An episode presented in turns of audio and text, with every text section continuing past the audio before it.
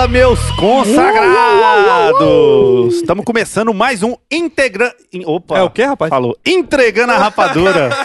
Deu uma travada na língua hoje aqui, rapaz. Diabo de nome também. É, eu, Willibaldo e Enio Garcia. diretamente aqui do Pé de Amora. E hoje estamos recebendo um convidado hiper, mega, ultra especial, master coach, leitor assíduo, Napoleão Rio.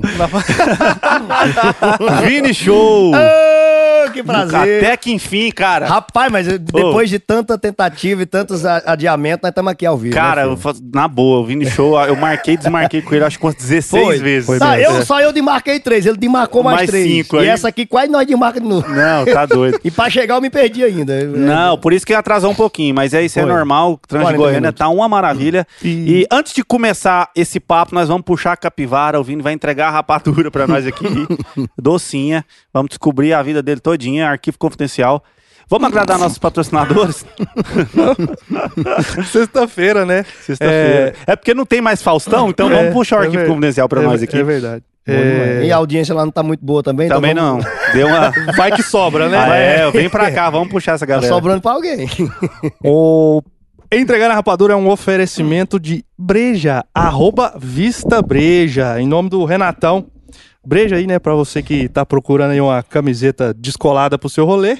Inclusive, tem a linha feminina da Breja que está maravilhosa, né? Porra, e você não sabe. Tem Ou lingerie, sabe. tem lingerie Tem também. lingerie, tem, cueca, tudo. tem calcinha, tem Nossa, sutiã, cueca topíssima. tem a porra toda. E o Renatão fez um cupom de desconto Pede Amora 10. Então você vai entrar lá no Instagram, arroba Vista Breja, ou pode entrar direto no site da Breja também. Também. Né? Ou pode ir lá na loja também. Exatamente, a Breja tá ali no setor marista ali. Perfeitamente. E você fica à vontade para entrar lá, ver todas. ó, Inclusive esse fardamento nosso aqui, ó, do Pé de É, Amora. Foi a Breja que A Breja fez. fez, ó, ó, que maravilha, né? Bom. Precisando E- fazer mais, inclusive. Inclusive. ô, ô, Renatão, vamos conversar a respeito aí da, da no- nova remessa aí. Mas é, Arroba Vista Breja. É, e- o Que? que, que é mesmo agora? Agora é o, nosso ótimo a- Nosso da outro, alimentação. nosso outro oferecimento, né? Pessoal Vai- bom de alimentação. Bahrein Ricardo Paranhos. Muito bom. Correto. Inclusive o Bahrein Ricardo Paranhos, Como você que... que- não baixou o app do Bahrein Ricardo Paranhos, faça, tenha bondade, faça isso pra sua vida. Sem intermediário, você baixa e negocia direto com o Bahrein Ricardo Paranhos, entendeu? Fica mais barato, né? Fica mais barato, chega mais rápido, comida É. chega quentinha. Bom. Sexta-feira, almoço executivo, né? Toda o melhor de Goiânia, por To- sinal. Toda quarta tem churrasco lá, eles assam um boi inteiro lá, uma confusão danada, coisa mais gostosa. do Churrasco mundo. de verdade? de verdade. Você tá de brincadeira. Tem happy hour, happy hour é a Lorena que vai saber. Tem happy hour lá também, né, Lorena? Tem. Segunda-feira tem happy hour. Partida- Mistel? Tem, diz que tudo pela. Choppzinho. Os, Ah, quando pela eu fui lá, eu tomei um chopp Mistel que tava trincando, uma maravilha. Perfeitamente. E é o Bahrein da Ricardo Paranhos, hein, galera? da Lá de baixo, Paranhos. ali, ali perto da Federação Espírita. Que inclusive nós É, lá nós no- estamos num papo espiritual. É um lugar no- legal lá. Eu conselho, sei lá.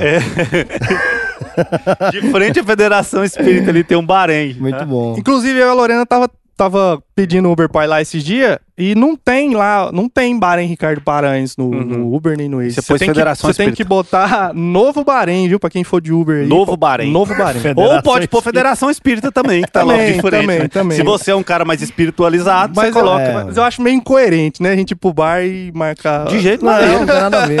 Não, tudo é de Deus. É, dizem os profetas. Perfeitamente.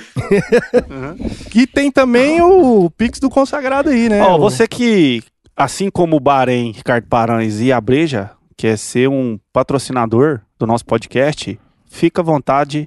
Abre primeiro o aplicativo do, do seu banco, depois abre o seu coração. Perfeitamente. Tem um QR Code aí na tela, no seu canto esquerdo superior. Faz o. Pax. Faz, Faz o o Pix, Pax. faz o Pax, quem é espírita. Esse faz o Pax, vai, já pegou. Foda pra caralho. Se o cara, o cara tá te devendo, mas ele morreu, Ele aí ele faz faz, o o, Pax. é, faz o Pax. Se ele tá vivo, faz o Pix, que, Que já é o- morreu, faz é o Pax. Pix do nosso lar, né? Exatamente, é, tipo o isso. Pix de nosso lar. É. A Caralho. galera faz o Pax. E se você Pô, não. O pessoal assiste mesmo isso aqui, velho? Você tá por fora.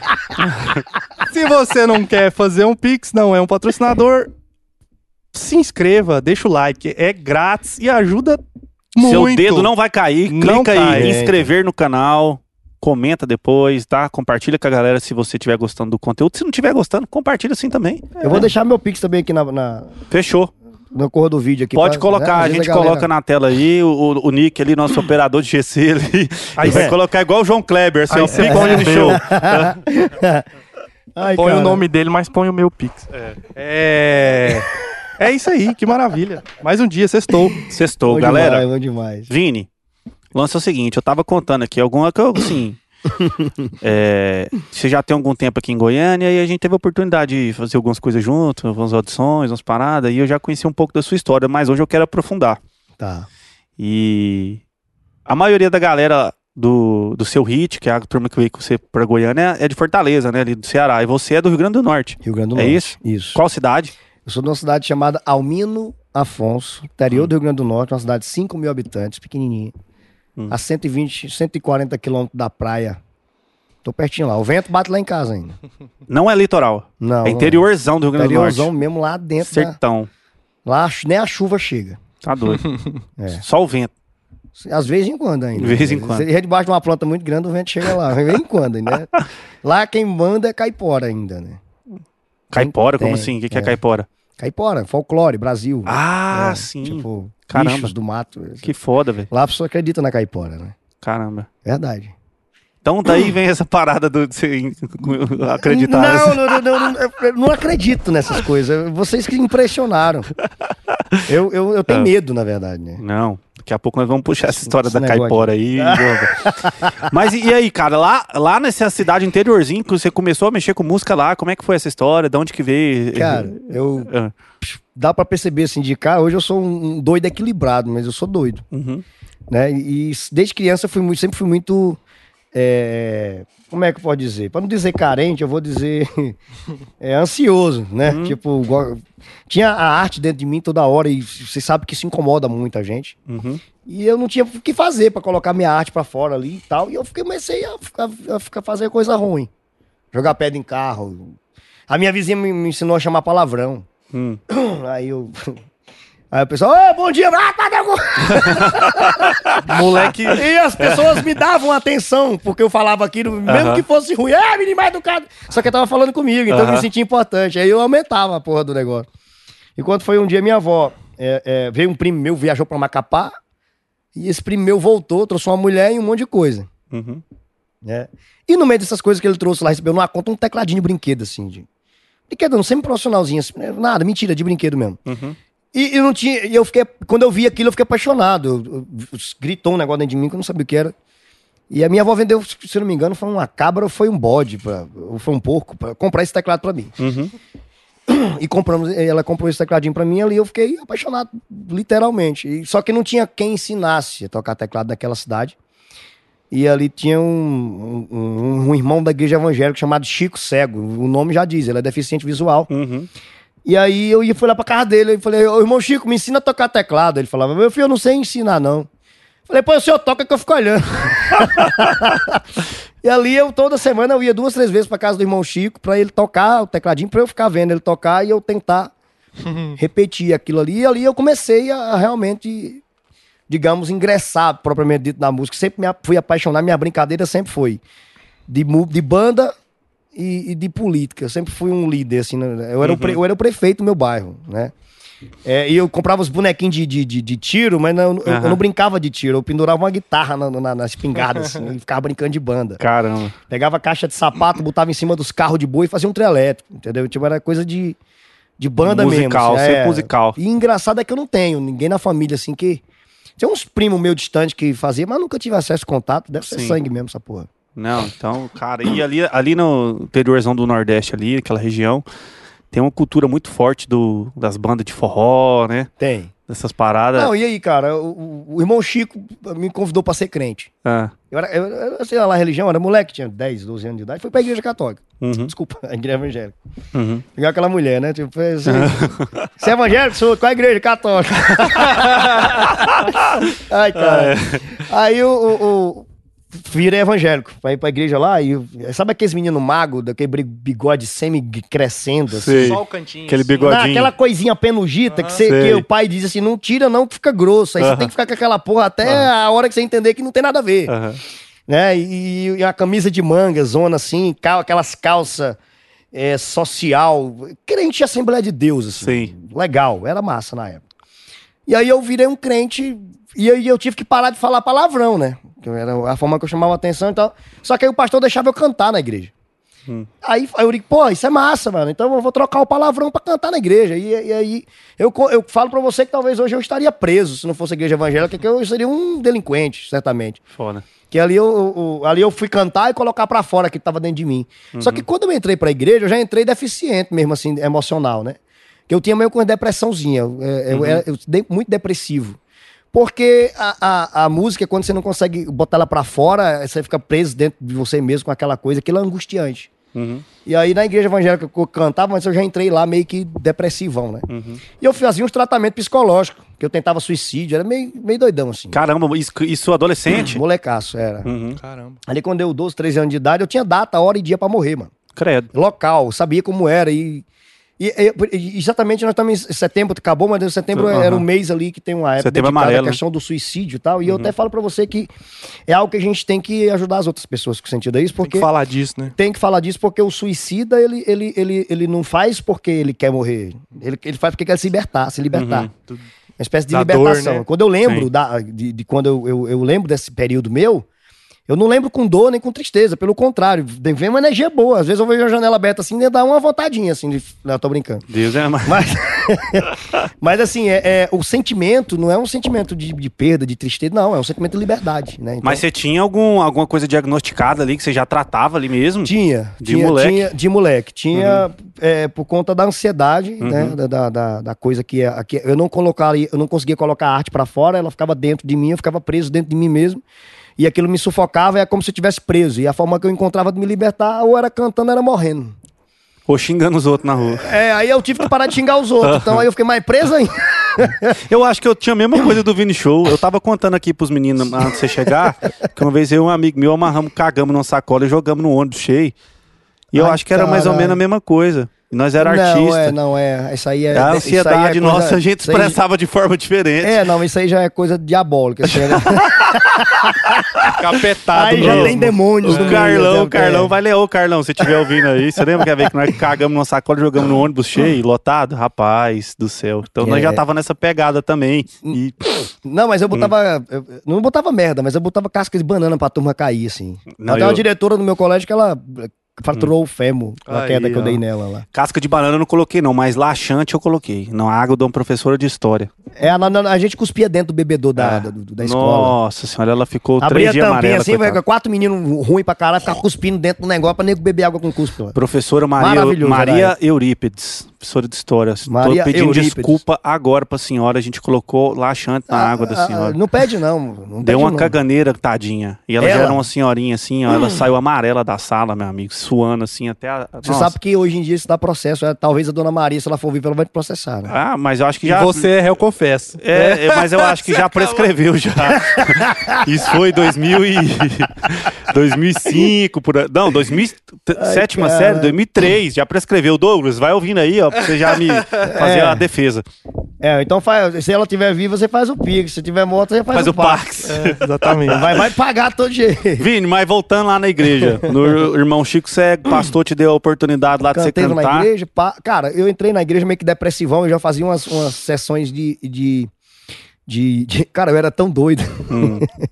que eu fui pra uma psicóloga, a psicóloga falou: não, não tem jeito. Aí o meu pai me levou pra um psiquiatra. O psiquiatra não me quis. Ele Nossa, falou: não, rejeitou não. eu não consigo. Aqui é, É só na igreja é, mesmo. Aqui é, é exorcismo. você tem que levar pra igreja, o padre, né? E aí teve uma psicóloga que, por, por algum motivo, eu gostei dela, assim, e, e eu fiquei tratando essa, essa depressão. Ah, Não é depressão, era sob pressão, né? Era subpressão, não era de. Era sub, era muita pressão dentro de mim, assim, eu tinha que sair. Aí eu, eu lembro que eu fazia um tratamento. Na minha, na minha cidade não tinha psicólogo, não tinha porra nenhuma. Era uma cidade chamada Mossoró, que dá 120 quilômetros da minha cidade, eu ia toda semana tratar. E teve uma semana que eu.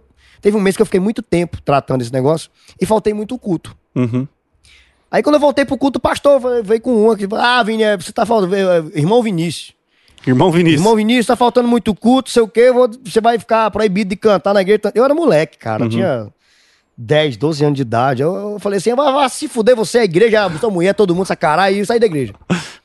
12 Porque, anos porra, o cara, o cara, eu- tava doente, velho. E o cara não entendeu que eu. Uhum. Pastor Luiz Carlos, vai se fuder de novo. O cara- é, mano. Ele veio de colete e botou pra fora. Não, não, sem Aham. noção, uma criança, não entendia Aham. de Bíblia ainda. Eu- Aham. Eu tava ali pra cantar e eu acho que acho que tem que ter sensibilidade, assim. Uhum. E eu fiquei muito chateado, aí eu fui contratado pela Igreja Católica, né? Aí eu fui a primeira transição comercial Ó, o na minha business, começou o business Começou aí, lá, ó. O é. seu passe valor ficou, ó, o cara saiu lá da igreja lá, ó. É. Que é, ó, ó, ó, ó, o padre já olhou aquele menino lá. Traz o menino menino pra pra talentoso, É. menino é bom. Aí eu comecei a tocar na- nas missas. Aham. E, e sempre fui muito influenciador na região lá. Uhum. Eu criei um grupo de jovem enorme, chamado Exército de Cristo. E a gente fez muito sucesso já com esse grupo de jovens na região lá. Era bem legal. No, no Uhum. privado eu conto algo pra vocês aqui que acontecia, cara. Bem legal. e aí a gente, porra, estourou o grupo de jovens, estourou uma igreja, pá. Né? E o padre eh, me ajudava, dava uma ajuda de custo pra tocar as missas. Tocava duas mil missas por dia. É, Você chegou eu- a ser eu- coroinha? Eu era san... Não, morei no seminário pra ser padre. Eu- Chegou a ser coroinha, não? era, coro- era Aham, tudo, aham. era. Era. Mas não. não- é, Não, depois não. a gente conversa. Né, de- Vamos deixar pra depois esse papo tá Beleza. online. Tá- é ao vivo, né? É ao vivo, é. Então não dá pra cortar. Aí- Caramba. cara, aí eu, aí eu, porra, estourei na igreja. É o primeiro sucesso, assim, né? E, e uma vez teve uma festa de padroeiro na minha cidade, teve uma banda chamada Aleijadinho de Pombal. Nossa senhora. Que nome maravilhoso. Não, muito legal. Aleijadinho de Pombal. É, uma e banda de quê? É, é um, é um aleijado que toca sanfona. Nossa. Não, aleijado não, gente, um deficiente físico. Aí esse cara é vivo ainda. Inclusive, um abraço para Ele Aleijadinho toca de Pombal. ainda? Toca também. Nossa, eu vou procurar ele depois. Aleijadinho de Pombal. Inclusive, teve uma festa dele esses dias lá. No interior. Ele deve ter seus 400 anos. Tocou na Arca de Noé na época do... Cara, o Nordeste é uma maravilha. Ele aprendeu a tocar É, com o Chico Cego. foi. E, E o- e o primeiro show que ele foi participar foi com o Aleijadinho, Aleijadinho de Pombal. É, Que coisa tem boa. uma... O Nordeste é maravilhoso. É maravilhoso. Aí eu tocando na missa e tinha um olheiro ali, na, a banda Aleijadinho de Pombal tinha chegado pra, pra festa do padroeiro e tinha um olheiro da banda me vendo cantar na missa. Aham. Eu tinha, porra, 15 anos de idade. Cara, o assim, music business ali do Rio Grande Já- do Norte já- tá Ah, pesadíssimo. Pesado, mano. Eu- A coisa Briga de aconteceu- gravadora grande. né? Não, o Aleijadinho de Pombal ia dar uma proposta pra mim cantar na banda Aleijadinho de Pombal, mano.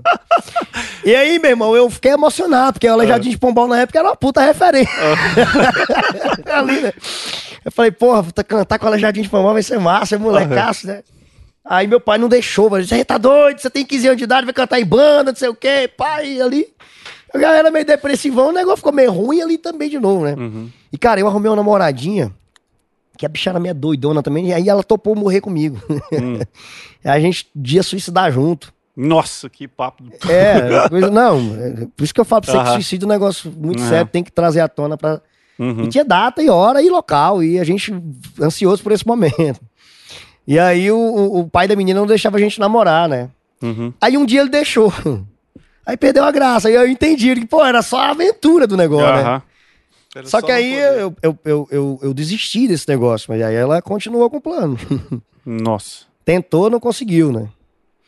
Aí eu, eu, eu virei a chavinha, falei, porra, não, vou, vou seguir a música. E a música ali já tinha me salvado ali. A música me libertou daquele plano doido. A música que me salvou. Não, hoje eu, eu já tinha feito o Pax já. Já. É, então, então é, comecei a aprender a tocar músicas do mundo, digamos assim, né? Que é, É, música começou na seresta, igreja evangélica, depois pra isso, católica, pra então católica. provavelmente o que você tocava mais era música de igreja. Música de igreja. Agora o repertório da harpa cristã, até Pato Fábio de Melo, Reginaldo Manzotti, Reginaldo. Rossi. Isso eu sei tudo. Reginaldo Rossi não, como é? Reginaldo o quê? Manzotti mesmo. É, mas tem Marcelo Rossi. É, Marcelo, Marcelo Rossi. É que se mistura o seresteiro com o povo da igreja, fica complicado pra gente também Sei. saber tudo. Tudo né? mesmo, quase o mesmo nome. É foda, mano. Aí beleza, aí eu sabia de tudo aqui né, na igreja e tal. Aí uma vez eu fui fazer um. Aí montamos uma banda chamada Inocentes do Forró, mano. Inocente, que de inocente não tinha nada. Tinha não, mano. Sabe de nada, inocente. Era muita putaria, mano. Aí, eu- aí a gente. Pode falar isso aqui? Pode, por favor. Tá. Aí a gente. Aí o meu pai era- tinha uma padaria, Uhum. né? E ele tinha uma, uma Fiorina. E era, era o ônibus da banda. A Fiorina era o busão. Era, era, era, era, o- era, era, o- era o, como é, o carro que levava a banda. Sim. Só que aí, cara, uma- aí a gente rodava a região todinha, tinha duas dançarinas, era eu tocando teclado e cantando, aí, aí a banda cresceu, eu tive que contratar um tecladista pra eu ficar só cantando. Sim. Boa. Mas Tinha- aí você fazia tipo eletroritmo. Soltava a batida É, no teclado. É igual piseiro. Sim. Isso, isso eu já fazia, isso não é novidade Sim. nenhuma pra mim, eu já fazia isso que era criança. Aham. Então, é porque demorou, o delay foi um Sim. puta delay pros caras chegar. Mas enfim, aí tinha um maluco, aí, aí tinha um gêniozinho. Eu, eu, eu nunca fui muito inteligente. Hum. Né? Mas eu sempre fui um cara que tava perto da inteligência. Tava ali aproveitando a inteligência dos outros e Uhum. eu sempre fui um cara de atitude, de decisão, de construção, mas eu não era tão inteligente assim de, de, de, de ser gênio, de genialidade. Uhum. E tinha um gêniozinho nas coisas, né? Tinha um menino lá que era muito gênio, Betinho, chamado Gilberto. Uhum. Gilberto Betinho. Esse cara, esse cara era um gênio da eletricidade, assim. Ele, ele pegava lata de, de óleo, que as latas de óleo, botava uma luz dentro, ele ligava um, um motorzinho. Esse motor, ele, ele, ele amarrava um, um prego nesse motor e o motor ficava rodando. E ele botava um monte de fiozinho, assim, numa tábua. E esse prego ia batendo no fiozinho e ac- acendendo as luzes, igual um jogo de luz de palco. Nossa, ele Não, fazia o cenário era. com lata de óleo e... Com lata de óleo. Aí botava a luz na lata de óleo, aquilo virava o, o, o, o movie aqui. Nossa, que Né? loucura. Aí tinha um motorzinho aqui que eu não sei de onde tirar aquela porra. Aquele motorzinho de carro de, de, de- Sei, de de controle, controle. remoto. Sei. Que, que roda. o- Aí ele pegava esse motor, botava em pé, pegava um parafuso aqui. Aí tinha um, eu fazia um círculo aqui de madeira, botava o motor no meio, um prego e esse negócio ia dando curta aqui e acendendo as luzes. Você tá louco. Não, do cara, pra morrer de um choque era rápido demais também. Não, e mesa... Que? Mesa de luz? Que? Mesa de luz, mano. Que mesa... Aqui, ó. Tamo, calma aí. Dá duas pilhas aqui. É, bateria nova. não, energia não, energia Pô, zona tomada, mesmo. na Era, tomada. tomada. Ave Maria. Cabo... Não, pra você morrer era rápido demais, mas morrer não era o caso, que a gente não tinha medo de morrer. né? Rapaz, aí eu virei um celesteiro. Comecei a tocar seresta ali na. Uhum. Seresta é aquela, aquele cara que toca tecladinho ali nos barzinhos, o pau Sim. quebrando. E aí, ali eu comecei a me destacar como secular, né? Uhum. Digamos, porque eu era só gospel. Aham. Aí o capô, irmão Vinícius. Eu liguei, irmão Vinícius Irmão virou- Vinícius desviou, coitado. Desviou. Não, aí o Tá mais perdido. engraçado, aí o pessoal sempre pergunta, onde foi que saiu esse nome Vini Show, né? Uhum. Eu não gosto desse nome. Eu acho esse nome um nome de, de Vini Show. É nome, sei lá, é nome, sei não. Só não é nome de, de gente com Você credibilidade. prefere Vini Show ou irmão Vinícius? Não, Vini Show. Vini Show. então, tá- então tá decidido. Tá É, resolvido. tá ótimo. Aí uma vez uma, uma diretora de um colégio me chamou pra tocar é, pra tocar a seresta no colégio, que ela tinha as festas ecumênicas na escola, que tinha crente, Sim. tem católico, aí todo, todo mundo faz um pedaço de uma missa, um pedaço de um culto, depois toma cachaça. Todo mundo. É todo mundo, os crentes também. Agrada todo mundo. Todo mundo. Aí, aí eu fui tocar essa festa ecumênica nessa escola e eu fui contratado pra tocar a seresta. Pô, Hum. caralho, esse negócio. É. Fui contratado pra tocar a seresta, né? Aí cheguei lá e passou. Não, mentira, antes de eu chegar, ela me ligou. Faltando uma hora pra eu ir pra lá, Uhum. ela me ligou. Falou, "Vin- Vinícius, é, rapaz, o caba da, do- da missa não vai poder tocar a missa, não. Você não toca a missa? Só que eu fui contratado pra tocar a seresta. Uhum. Falei, toca, eu sei os cantos tudinho da meu, eu ainda sei os músicos da missa tudo. Ah, pra cristão ser decorada do, do, do evangélico lá. Eu digo, toca, toca a missa. Aí ela falou, tá bom, obrigado, sei o que, beleza. Aí eu preparei um. Aí eu digo, já que eu vou tocar a missa e a seresta, eu vou levar um chapéu de couro. E na hora da seresta eu boto o chapéu. Pode dar uma diferenciada, né? Pra diferenciar. Pra não ver que é o mesmo cantor da missa. e aí eu digo, e na missa eu vou usar uma camisa de manga longa aqui pra ficar na missa, porque. Pá. É. Aí dá, faltando 30 minutos pra eu sair de casa pra ela, me liga de novo. Vinícius, pelo amor de Deus, o que foi? O rapaz quer tocar o culto, não vai tocar o culto, você não vai tocar, você não toca o culto também? Eu falei, é, eu toco, eu toco Eu o culto. também sei. É, o cachê tá valendo. Aham. Né? Aí eu peguei um paletó. Eu falei, pronto, que é na hora do culto, eu vou tocar de paletó, na hora da missa eu tiro o paletó, fica camisa de manga, na hora de celeste eu boto chapéu. Acabou. E nesse dia eu fiz isso. E quando, na hora do forró e tal, e a galera, você, Vini, você achou. Vini, você achou. Aí ficou Vini Show. Porque eu toquei o Caramba. culto, a seresta e, e a missa, tudo junto. Que cara é o, é artista ecumênico, né, Ah, velho? é ecumênico. Matou Ecumênico. os três cachês. Matei os tá- três cachê, mano. Nossa E senhora. aí a coisa começou a fazer sentido, eu comecei a ganhar um- uma, uma certa notoriedade ali na região. Cidades enormes. Minha cidade tem 5 mil habitantes, é a maior da minha região. Cara, aí o que que acontece? Eu lembro de você me contar, não lembro exatamente a história, mas uma das bandas, primeira banda de forró assim que eu fui fã, é minha mãe do Tocantins. Lá tocava muito Mastruz com Leite, é, Magníficos, essas Sim. paradas tocava muito. Mas eu ouvia quando eu era criança, né? Me leva pra cama, que as músicas, né? Me Sim. usa. Mas quando eu comecei a gostar de ouvir forró adolescente mesmo, 15, 16 anos de idade, foi o Saia Rodada. ah, Que tinha aquele DVD de saia elétrica. sim. Né? Eu, eu sofri um ano naquela porra. Então, e aí eu lembro de você me falar que você cantou no Saia Rodada. Cantei. Como é que foi isso, cara? É nada. Cantei. Rapaz, eu, eu quando eu cantava, vou voltar um pouco lá, vou resumir pra chegar aí. Pra chegar no forró. Eu, eu virei Vini Show, né? Cantando todo tipo de, de, de coisa, tocar cinco missas por dia, 18 cultos e 30 serestas. Então eu virei um sucesso. sempre gostei de ganhar minha grana. Uma vez eu, aí eu comecei a entender como é que ganhava dinheiro com isso. Um cara me chamou pra tocar uma festa na casa dele. E aí ele perguntou quanto que eu cobrava, só que eu não sabia cobrar. Eu falei, é, é, quanto- é 10 reais a hora. O cara contratou 7 horas, mano. Eu quase morri. Falei, não, tem que aumentar o cachê, tá barato essa porra. Eu comecei a entender como, como- quanto aham. cobrar. E aí as bandas regionais começaram a me ver. A primeira proposta foi do Aleijadinho de Pombal, meu pai não deixou. Aí a segunda, aí eu montei a banda Inocentes do Forró, que começou a rodar na região. Aí outra banda, Moleques do Forró, me chamou pra cantar. Prima do. do Aí eu fui do- aumentando, era inocente, depois virou moleque, né? E daí- Depois- e faltou só a banda adolescentes do forró que eu não, não, não deu Chegou tempo, eu passei logo direto, né? Fui Ah. logo pra saia rodada da. é, Não, forró sexy, né? Forró sex. É, Antes da saia rodada, eu, eu, eu recebi uma. Aí eu comecei a cantar de forma regional ali e tal. E um, um cantor recebeu um convite pra ir cantar em Fortaleza e ele não quis ir cantar e jogou a, a bucha pra mim. Aí eu falei, dessa oportunidade eu não vou perder. Eu já tinha os seus 17 anos ali, 16, 17 anos. Perto de chegar a 18 já.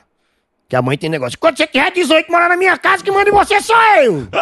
Digo, "Mas quando eu completar 18 anos, eu vou me embora. 18 anos e um dia eu vazei.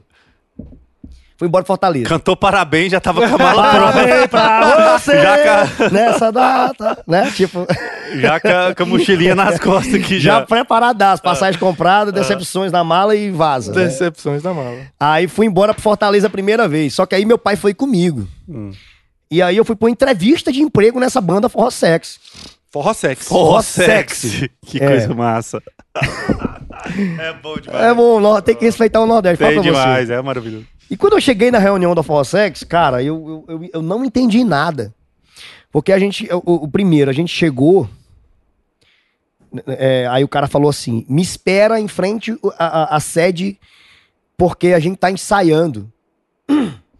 Eu falei, tá bom. Eu fiquei lá, ficamos em frente a um, um botequinho, cara, que tem em frente à sede da banda lá. Tá ensaiando, aí quando é festa sai Solange Almeida. Aí sai Riquelme. Não.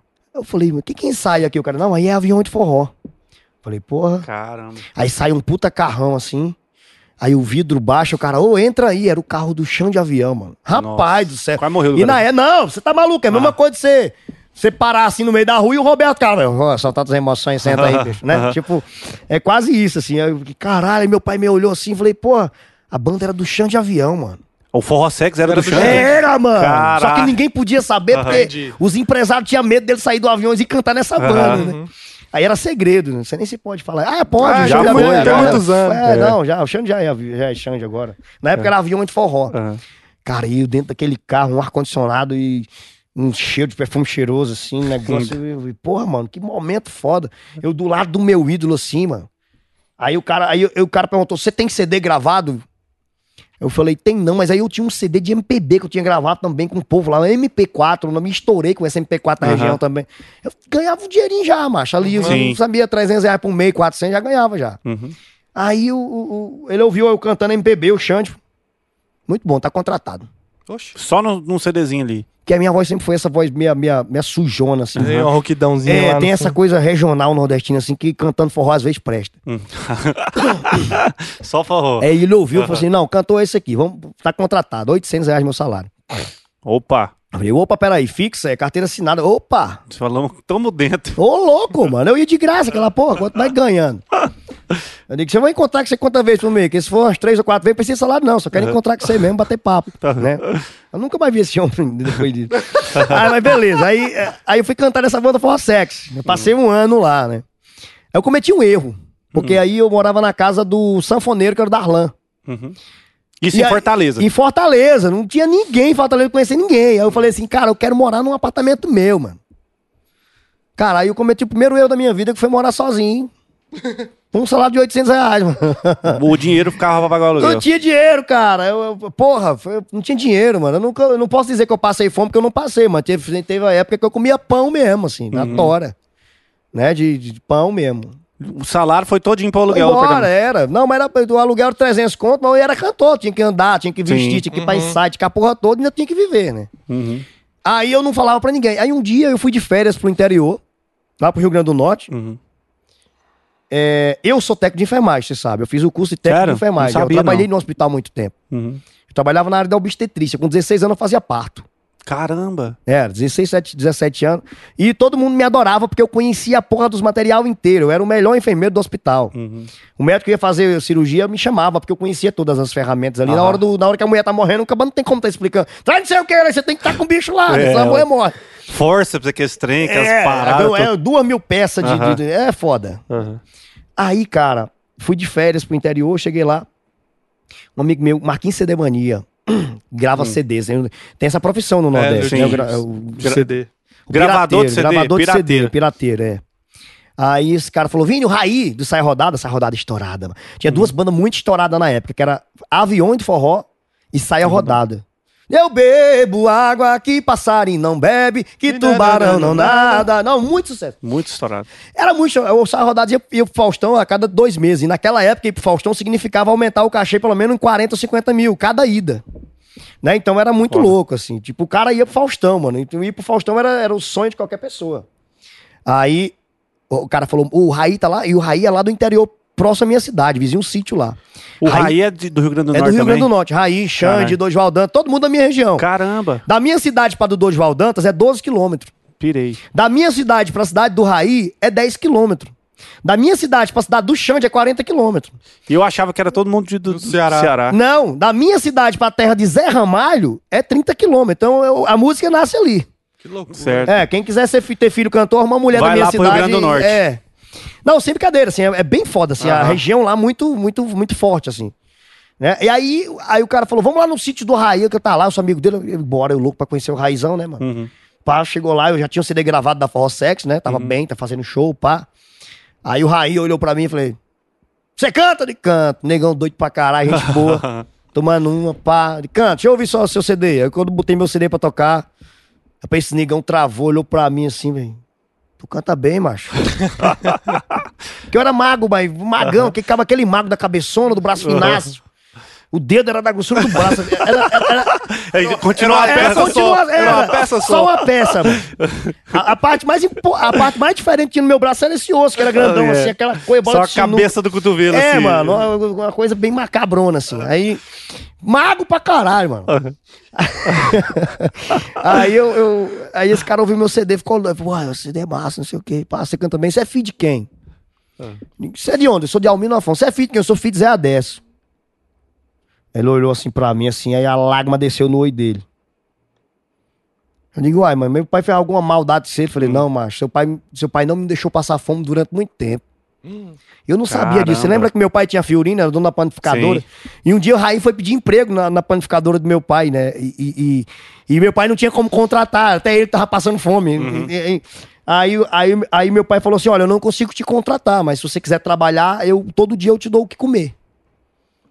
Caramba. E aí era o que ele tinha pra comer, era, era o, o, Fruto o, que, da padaria, o que né? tinha na padaria. Então aí ele olhou e falou, lembrou na hora da história, pô, mano, foda, não sei o que, pá. Cara, pra você ver como que as doideira. conexões são feitas. Não, doideira, mano. Cara. Doideira. O Raí trabalhava. Eu não sei se você sabe o que é. é, é, é alcoreto. Alcoreto. Coreto. Sabe não, né? Coreto de praça? Que, que coreto que eu sei é coreto de praça, né? Não, eu né? não sei se o nome é coreto. Rapaz, é um negócio. Que que é? Você pega o jumento. não, não conheço não.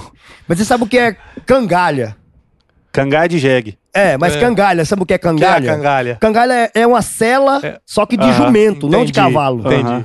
Aí você coloca a cangalha no jumento. E na cangalha é uma cela. Uhum. E nessa cela, ele tem, ele tem dois ferros atrás, como, em forma de gancho, e dois ferros na frente em forma de gancho. Uma cela de cavalo, só que com dois ferros na frente. E nesses ferros, você você você é, coloca o coreto. Esse coreto é, é, é um. É tudo na gambiarra no Nordeste, é gambiarra.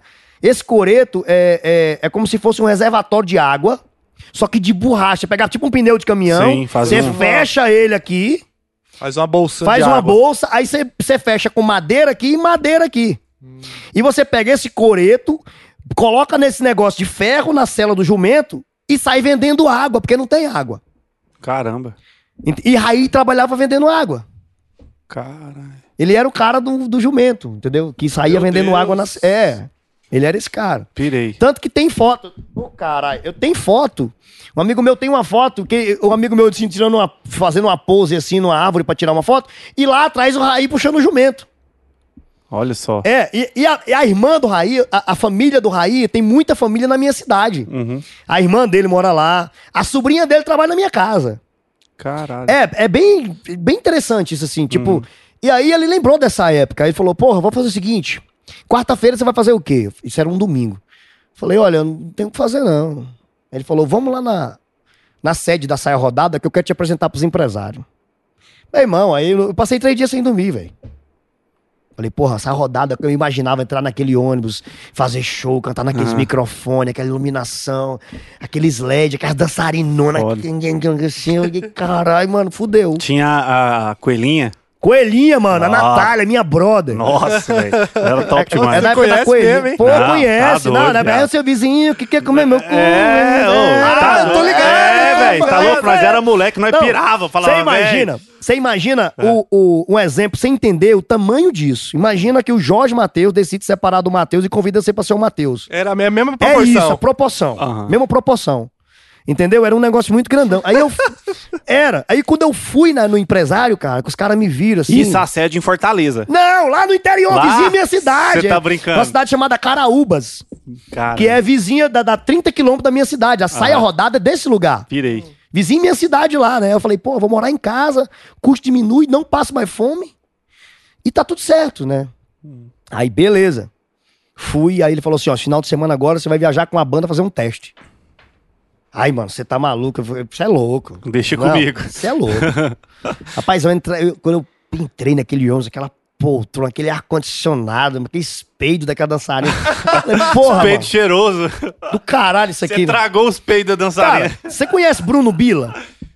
Da Audio Mix, você tava na área do Audio Tô li- Mix, o Bruno já, Bila? tô ligado. China CD? Uhum. Essa turma, é, é, essa turma viajava com a gente no ônibus saia rodado. O Bruno Uhum. Bila dormia no, no corredor do chão porque não tinha banco pra ele dormir, não tinha cadeira.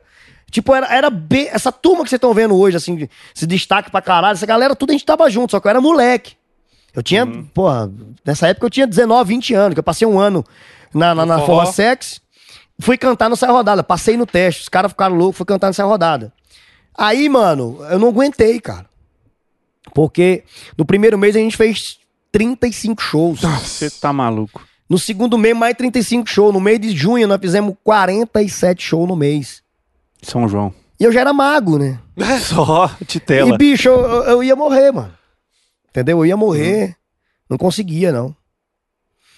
Aí eu decidi pedir pra sair, pedir a Deus pra sair do meu Deus. E o show de daqui. forró não é um showzinho de Não, uma hora e meia que a Você gente é sabe o saia elétrica? aqui. mano? Eu vou contar Sei. a história do saia rodada pra você O saber. saia é- elétrica que fez eu ficar fã do saia rodada. Pronto, que era teve- quatro horas de trio elétrico. Teve um, um carnaval que eu toquei 17 shows em quatro dias. Não, isso tá é maluco. mentira. Você Sem desculpa. brincadeira. 17 shows em sem 4 brincadeira, dias. sem exagero. Sem exagero. Teve um dia que eu toquei em quatro estados diferentes. No mesmo dia.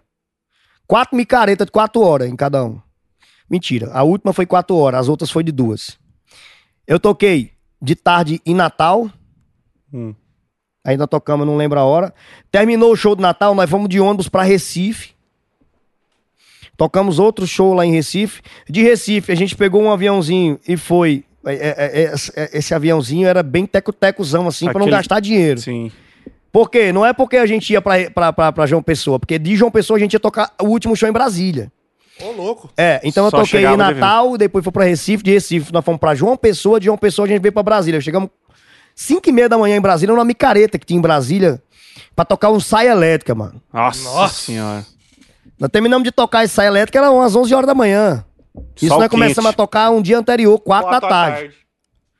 Entendeu? A dormida que a gente deu foi no ônibus ali. Quando terminou Brasília, a gente, a gente tinha um show no Pará, era Tocantins, Pa- Pará, uma, chamada, uma cidade chamada Tefé. Tô ligado. Quando eu cheguei em Tefé, era pra ter fé mesmo, assim. Tipo, Tenha fé. É. Porque eu cheguei lá verde. Eu cheguei, eu não sei, eu não era gente lá ali. Eu não, não tinha descansado, não conseguia comer, comecei a passar mal. E novo, né? No moleque, não, mas moleque, mano, desnutrido, cara, sem, Uhum. sem estrutura física pra aguentar a coisa, né? E aí eu não bebia, não fazia porra nenhuma, então era era, era um ser humano Uhum. ali vivendo ali na, no limite do corpo mesmo. Aí eu fui pro hospital, fiquei o dia internado. E era uma competição de, de, de- Nesse dia desse show tinha uma competição de índio. Que era a cidade inteira se caracterizava de índio. Então, quando você olhava na rua, era o povo vestido de índio, com flecha. Você falou tô numa aldeia. Não, eu pensava que eu tava alucinando. Eu falei, É, não, é- tô- tô é, eu, eu- variando. Uhum. eu, eu vou morrer mesmo aqui. Aí eu fui pro hospital, cheguei lá, enfermeira vestida de índio. uma roupa. Aí eu falei assim: não, não é possível. Aí elas me deram uma adrenalina e quando eu acordei, tava todo mundo de índio. Eu falei, não, então falou, é real esse negócio. O meu Eu- médico com estetoscópio assim de, de índio, De índio, cocá. um cocá, mano. Que loucura aquilo ali, velho. O índio tirando sua pressão, cacique. Uma do- Índia, mano, com um negócio aqui nos peitinhos assim, uma Índia, Uhum. mano. Aí, pô, legal. É- é- mas isso era uma, uma coisa, um folclore da cidade ali. Aquele, aquele Aham. dia era um dia especial disso. Eu não sei, Uhum. não sei. Ou eu tava alucinando. enfim. É, às vezes tava também.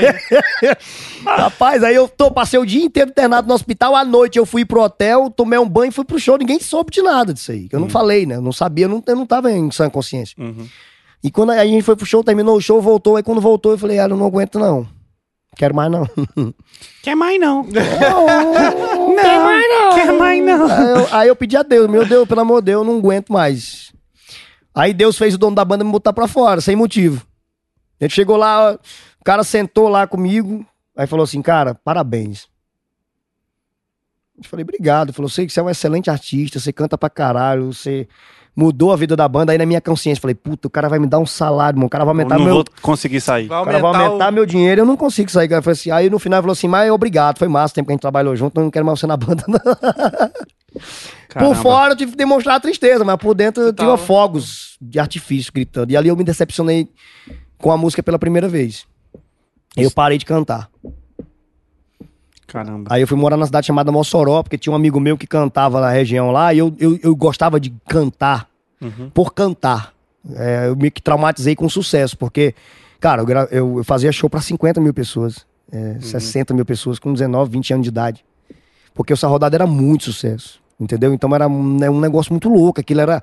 Eu tinha fã clube, cara. O, o bebê cair e levantar era, era essa essa rodada? Era essa rodada. Era essa rodada, né? É. Porque estourou primeiro você foi essa? É, rodada. o que pensa que eu sou. Essa música estourou na minha voz na Natália. Então Aí, eu fiz sucesso também. Boto fé. É, então foi um. Foi muito foda. Foi muito Nossa, foda. era aquele DVD mesmo, saia elétrica, todas, assim, Esquece, era né? foda. Era muito foda. Nunca toquei show pra menos de, de 15 mil pessoas nessa rodada. Era muito sucesso. Hum. E aquilo meio que deu uma mexida. Hum. Eu não tava meio que preparado pra aquilo, né? Então, Muito novo, né, velho? Molecão, E, né? Tipo, Rotina muito louca, mano. Era, era impossível aguentar aquilo ali, cara. Não tinha como. tem que ter psicológico preparado, né? É, não, é, tem que E- ter necessidade mesmo, É. assim. é, porque nem, só fica quem, quem precisa. Eu era moleque, eu falei, ah, eu vou Hum. viver minha vida do outro jeito, vou parar com essa porra aí. Fui morar em Mossoró e eu passando em frente a, a, um- a uma universidade, eu e uma amiga minha. Aí ela olhou pra mim, eu fiquei olhando assim pra fachada, aí ela olhou pra mim e falou, o que, é que você tá olhando pra aí, mas tu é burro, tu não passa nisso aí não, deixa eu olhar pra...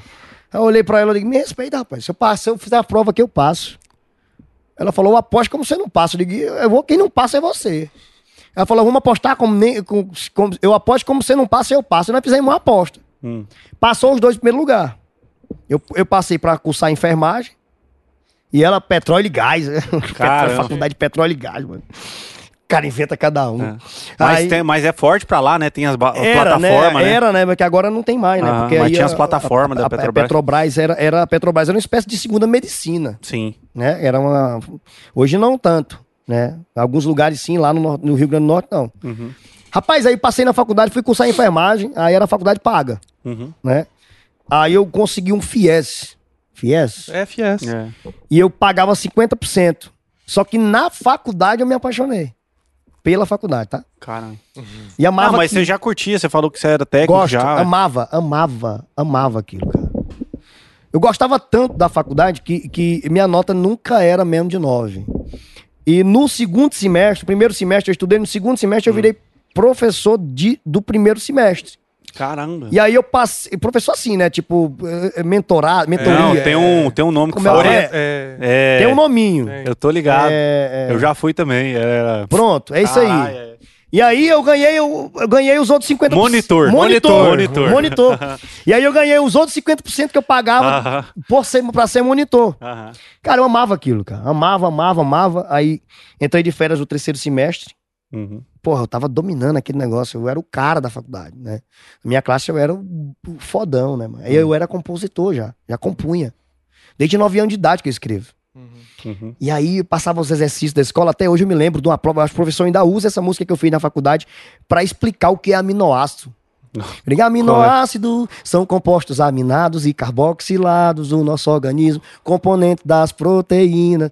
É, é, é Caramba, velho. Adoro isso aí. É, Nossa, é, isso é bom demais. Até hoje ele ainda usa essa música pra explicar o que é aminoácido. E, e eu fiz essa. Eu ganhei uma notaça por conta dessa música. E a galera, pô, que ninguém sabia na faculdade que eu cantava, né? Nossa, que foda. E aí, quando começaram a descobrir que eu era cantor, e era o Vini do Céu Rodada. Aí é que eu fiquei com moral na faculdade mesmo, porque, Aí pô, esse bicho é gênio e ainda é famoso, né? Tipo, Aham.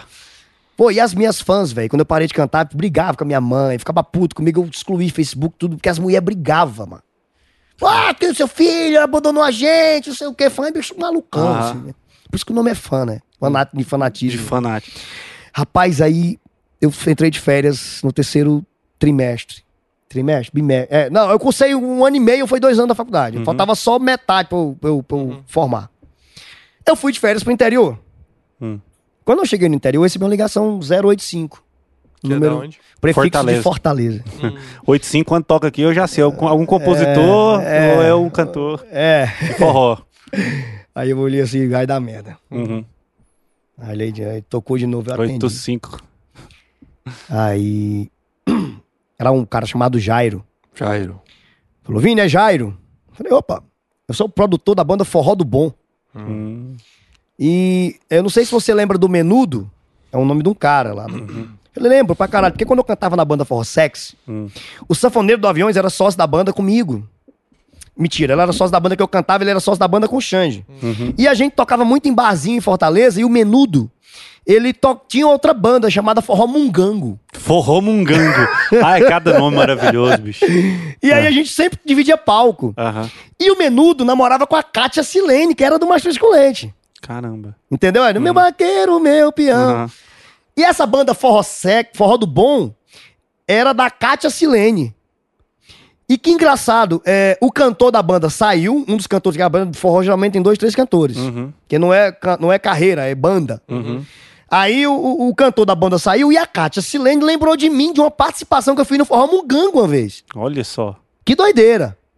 Falou, não, porque a Kátia lembrou de você e o cantor da banda saiu e ela queria saber se podia fazer um teste, um negócio do teste. E o teste é no show. Né, Já é valendo, é. Aí a gente vai fazer um show na cidade vizinha da tua, digital, e eu queria que você fosse lá cantar umas três, quatro músicas com a gente. Falei, tá bom, mas aí eu não falei pra minha mãe e pro meu pai que eu ia fazer um teste numa banda, senão eu matava eles, né? Uhum. Porque eu tava realizando Pô, o sonho de todo mundo. tô fazendo faculdade Na agora. faculdade, minha Já avó. tinha Aprumou, essa né? porra já, Aprumou né? na vida. Não, minha avó olhava pra mim assim, quando eu comecei a fazer faculdade, quando ela, ela olhava pra mim com tanto amor e gratidão que ainda tinha, parecia que saía música no fundo. Tararabara. Eu ia entrando assim, cara, era muito foda, né? O jeito que ela olhava pra mim, quando eu, eu ia passando na sala que ela olhava,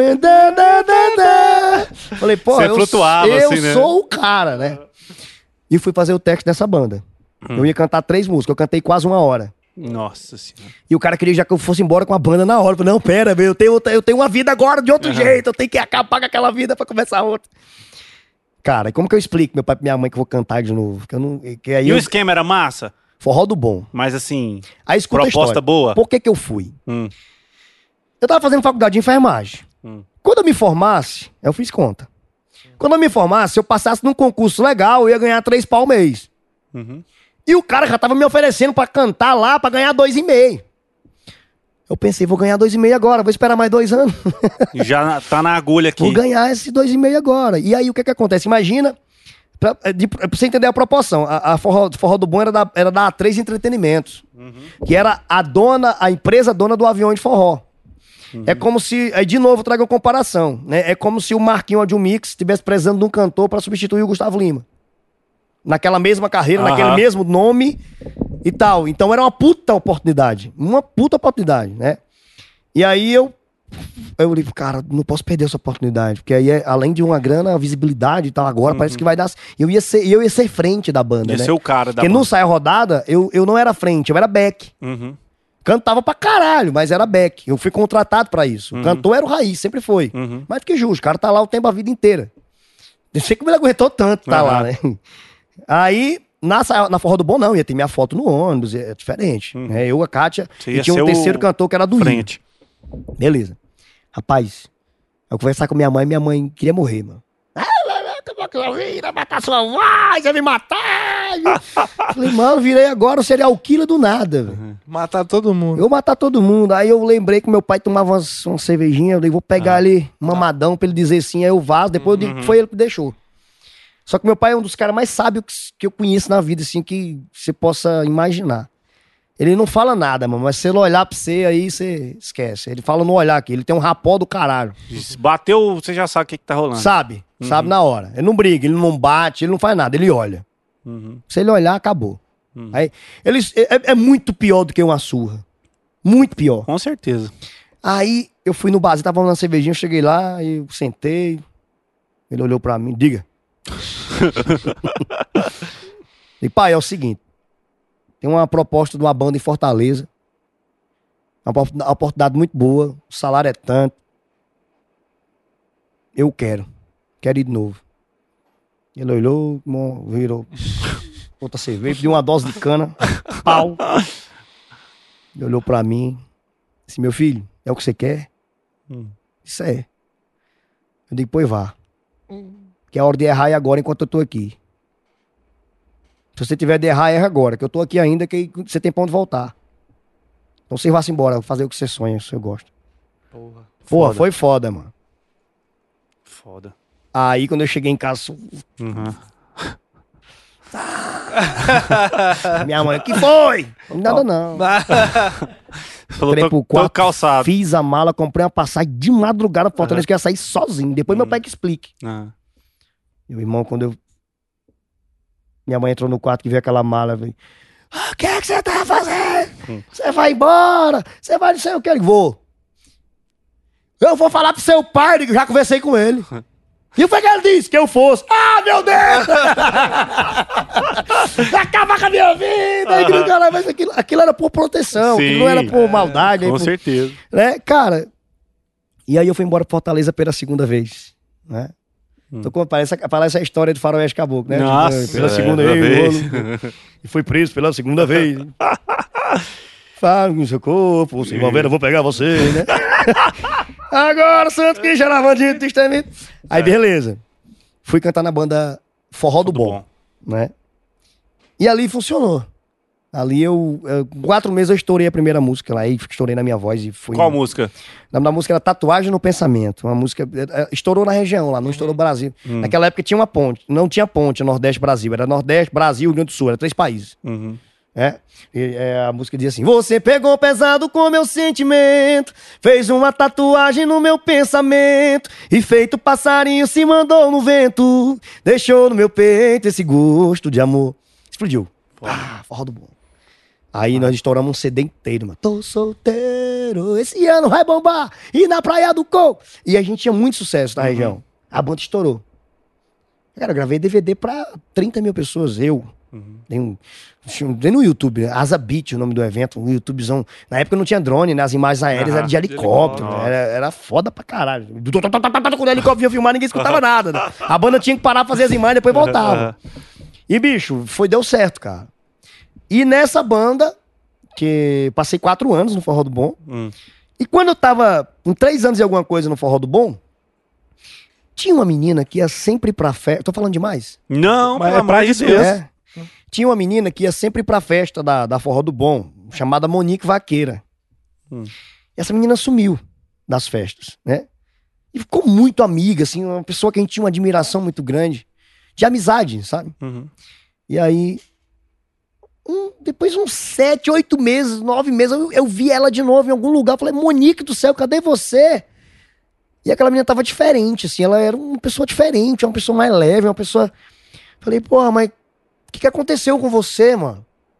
Falou, Vini, se quiser eu te apresento o que aconteceu comigo. Eu olhei assim e falei, "Ué, bora ver, né? Deu, funcionou com você, vai que. E aí essa menina me convidou pra ir pra uma missa, numa comunidade chamada Shalom. Hum. Que é uma comunidade de Fortaleza, é uma comunidade da igreja católica, como se fosse canção nova, como se fosse Uhum. renovação carismática. Cara, quando eu, eu- eu-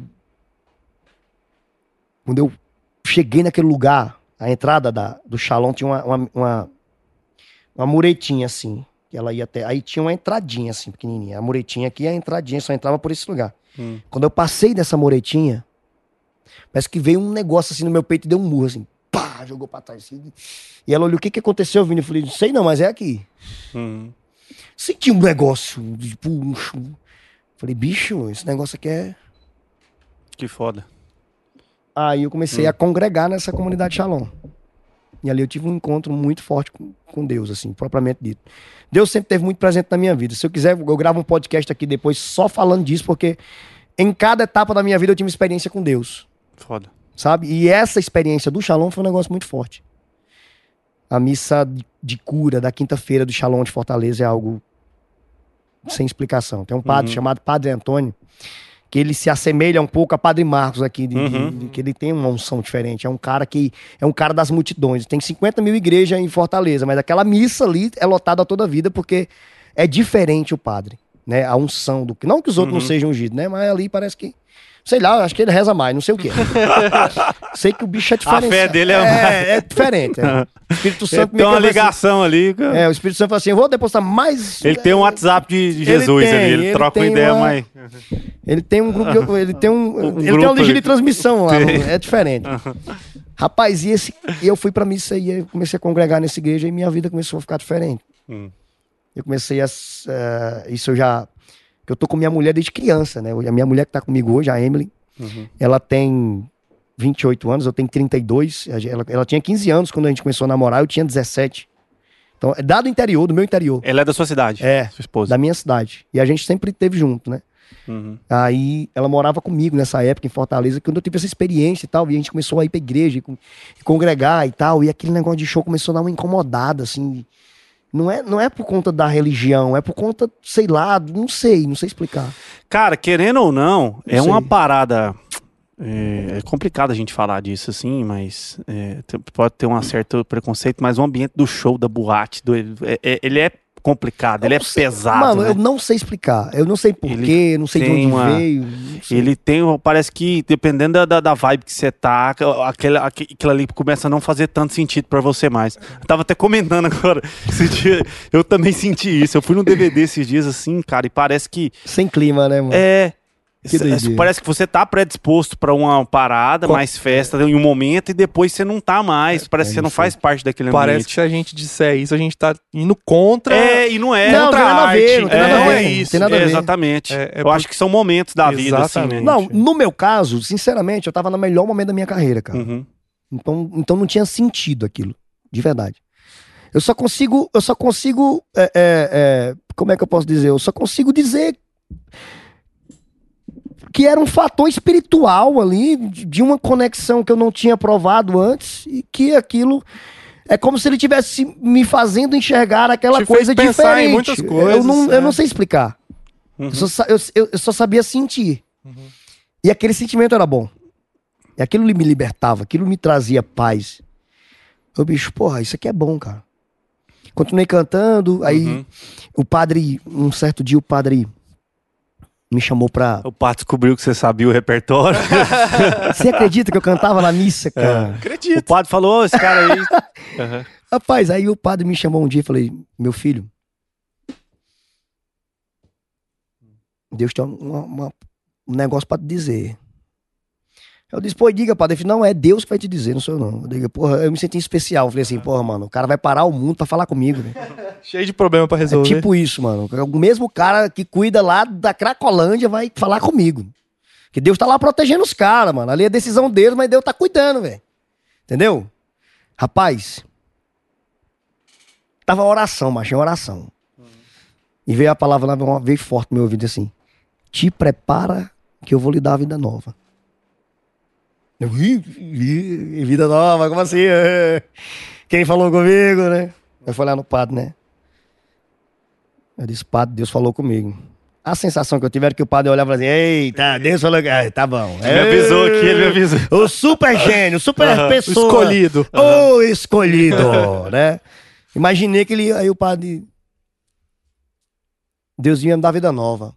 Aí o padre disse assim... Eu disse, eu não sei o que é essa vida nova. Ele falou assim, Deus vai te revelar a vida nova na comunhão. Ele, na comunhão? Ele, é. Eu digo, como é isso? Ele falou, a comunhão da igreja, comunhão. É, essa galera, é, o corpo de Cristo, amém. né? Falei, ah, beleza. Aí ele falou, você é casado? Falei, não. Você tem namorada? Falei, tem. Ela mora com você? Mora.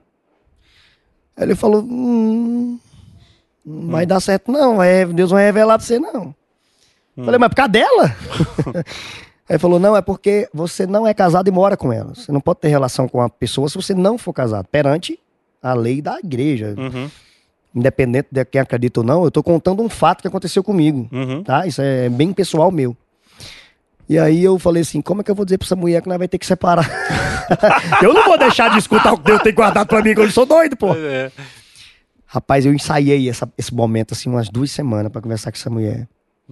Aí eu fui cortar o cabelo.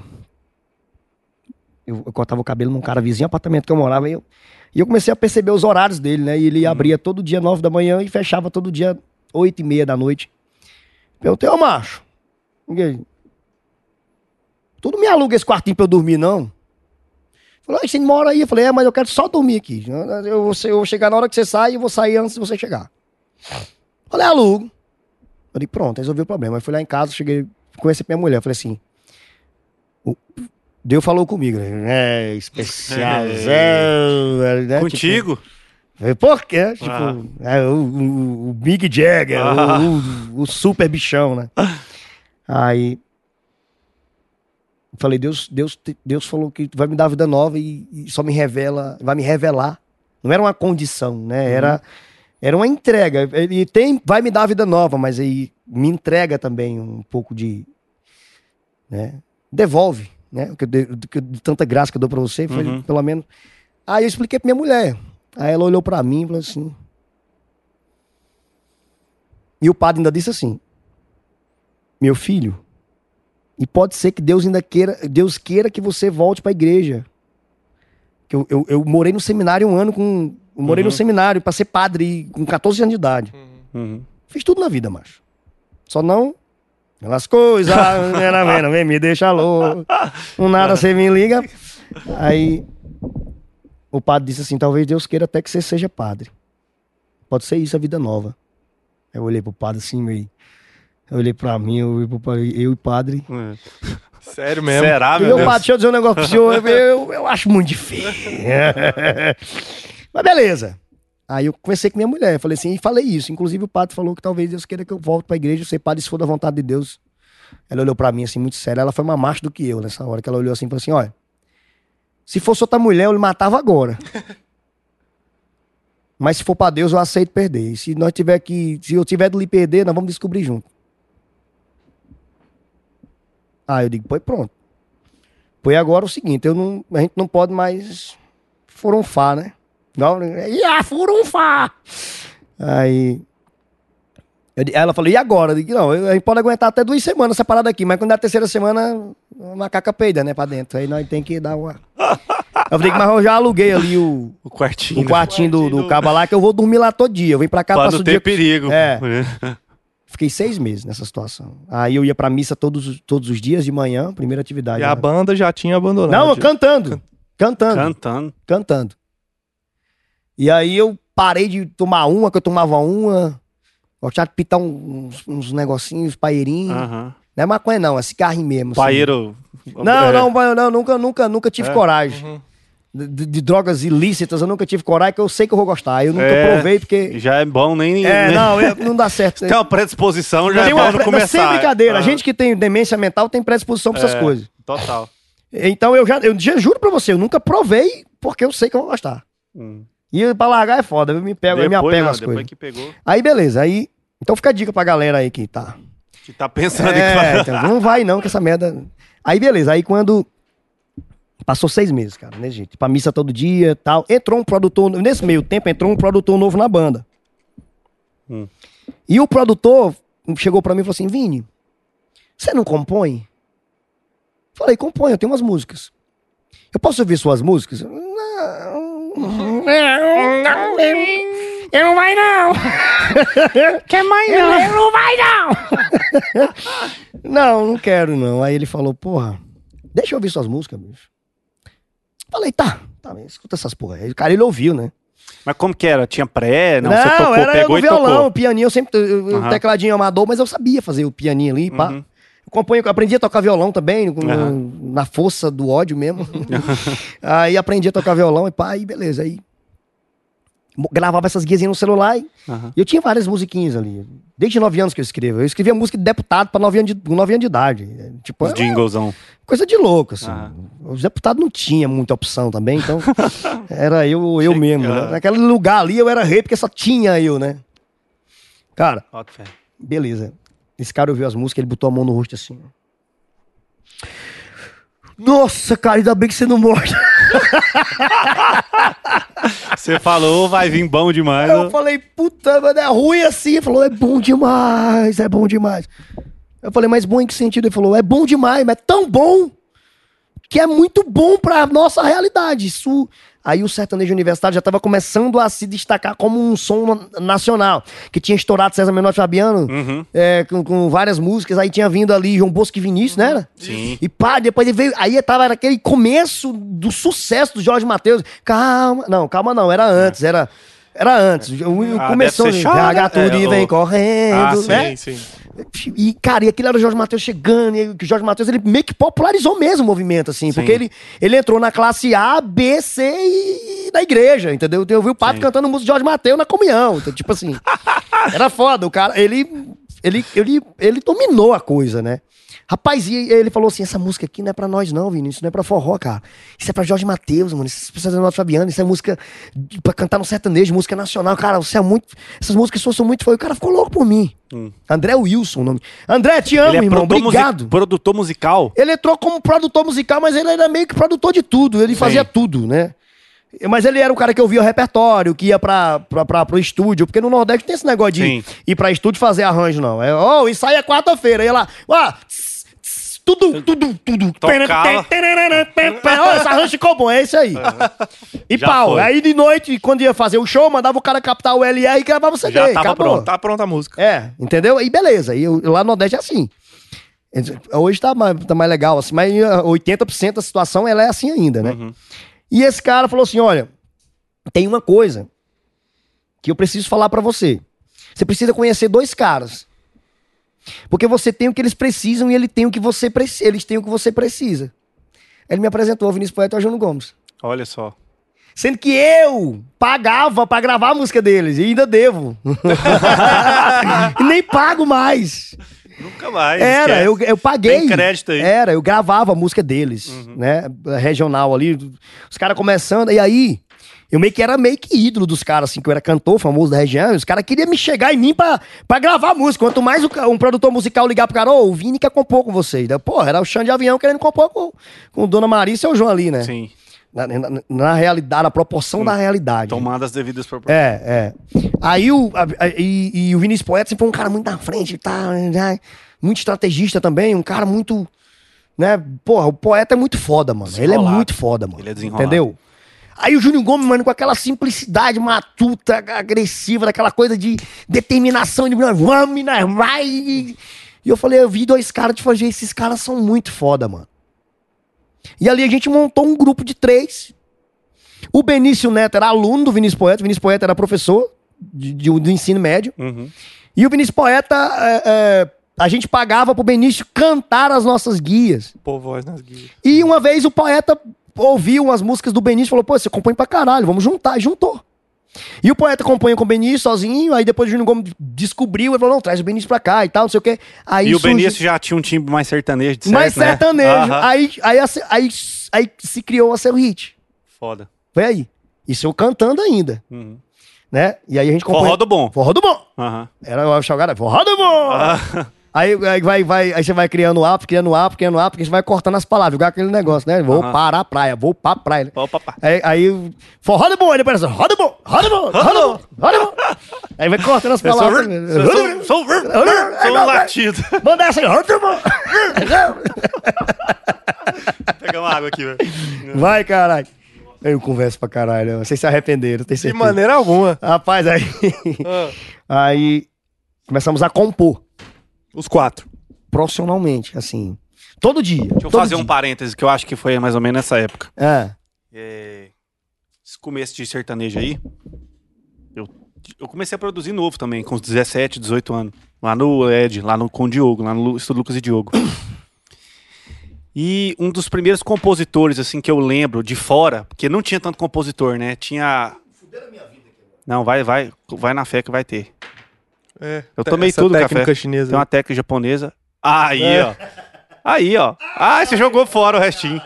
É, mas tinha era muito. Pronto, aí, ó. Resolveu. E eu. Esse Vini é uma- figura.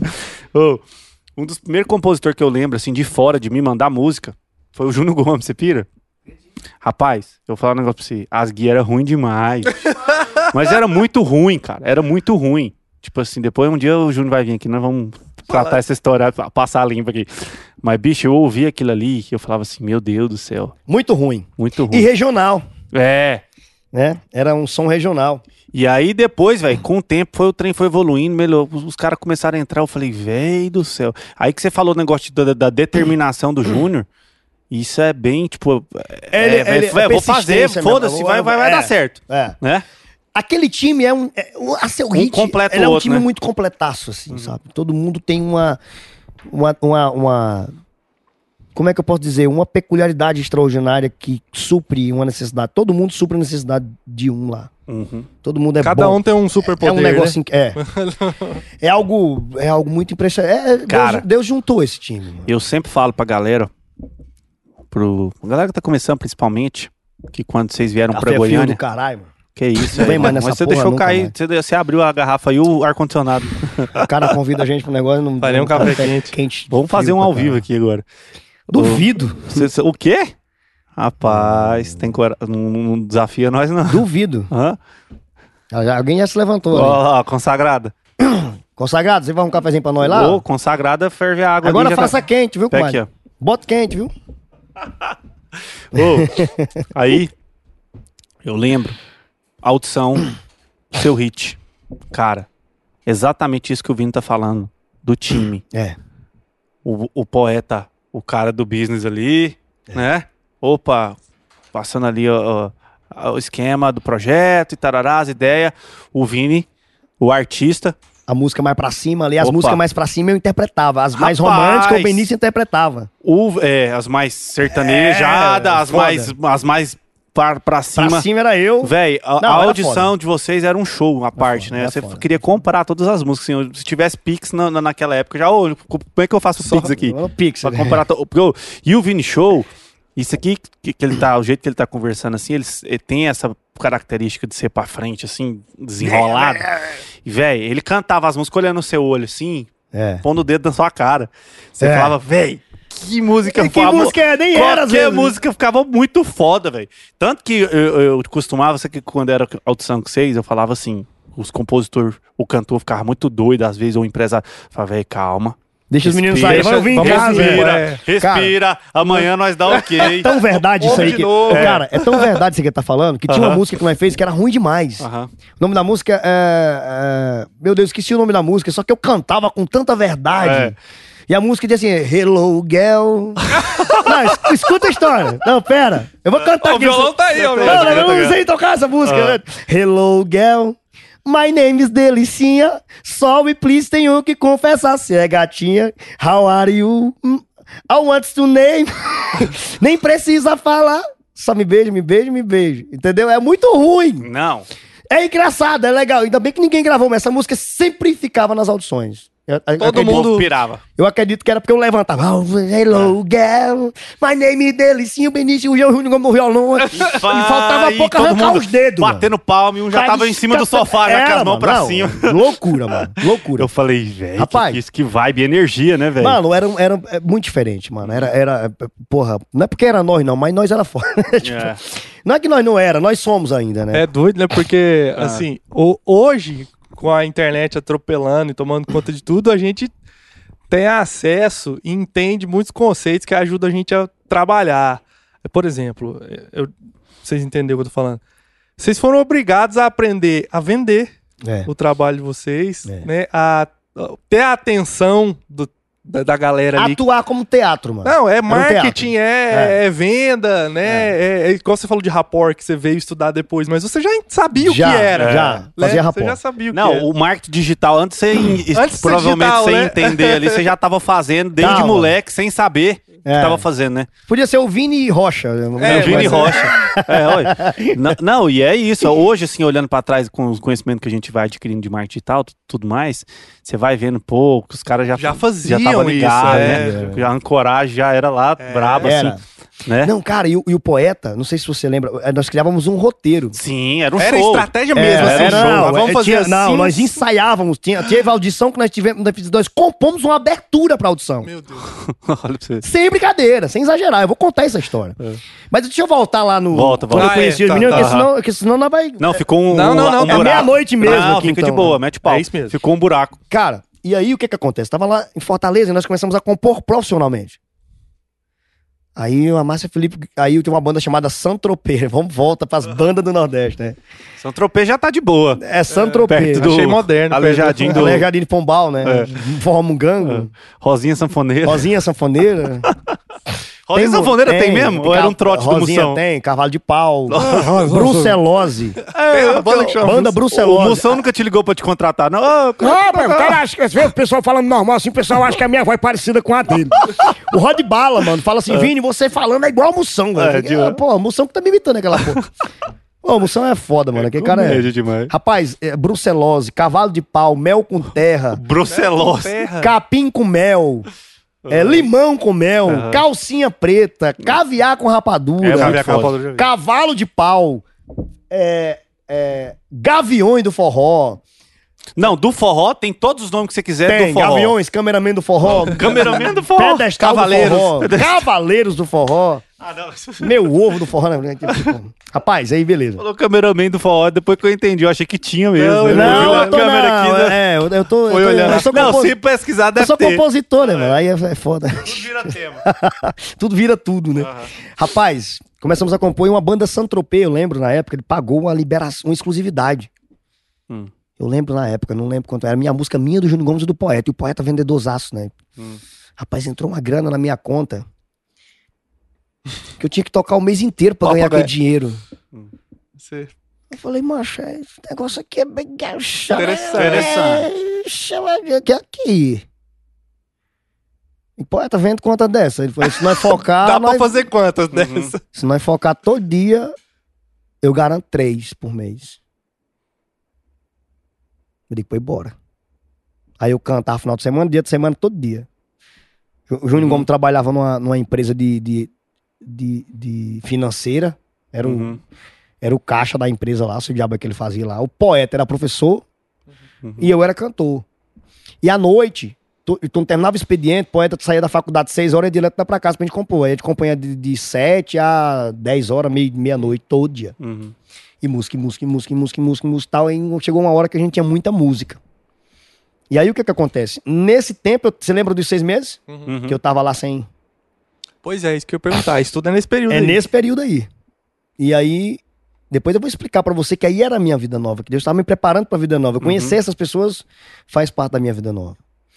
E aí, chegou uma época, final do ano. Chegou o final do ano, o poeta vendendo a música, a gente aqui e tal. E o negócio começando a dar certo, eu com dois faturamentos, liberações que não ganhava ECAD, né? Liberação Uhum. exclusividade e a banda. Aí, todo final de ano, a nossa família vai pra praia. Sabe aquele. Sabe aqueles memes que tinha que ir na praia, que aquele povo que vai numa van, 4 mil pessoas dentro da Farofa. van, farofagem? Sim, sei. É, aqui, aquilo. exatamente. Bom demais. Aí faz as, é, é, é, acorda 4 da manhã, Uhum. cozinha os galetos e os frangos, Isso. mistura com tudo você imaginar, até com corda de violão põe dentro. e vai pra praia, mano. As latas Caixa de isopor. Aí a gente, aí, meu pai, meu pai tinha, é, é, já nessa, tinha uma nessa época tinha uma condiçãozinha melhor, a gente alugava uma casa na praia. Ah, Uma ia- casa de dois Não, não ia na Fiorina, não. Ia, Ia. mas lá não ficava na farofagem, já Aham. alugava uma casa. Aham. Com dois quartos, Pra 15 famílias. Nossa. Menino dormindo Que já era uma condição especial, tá Ah, ali já era numa top, casa. top.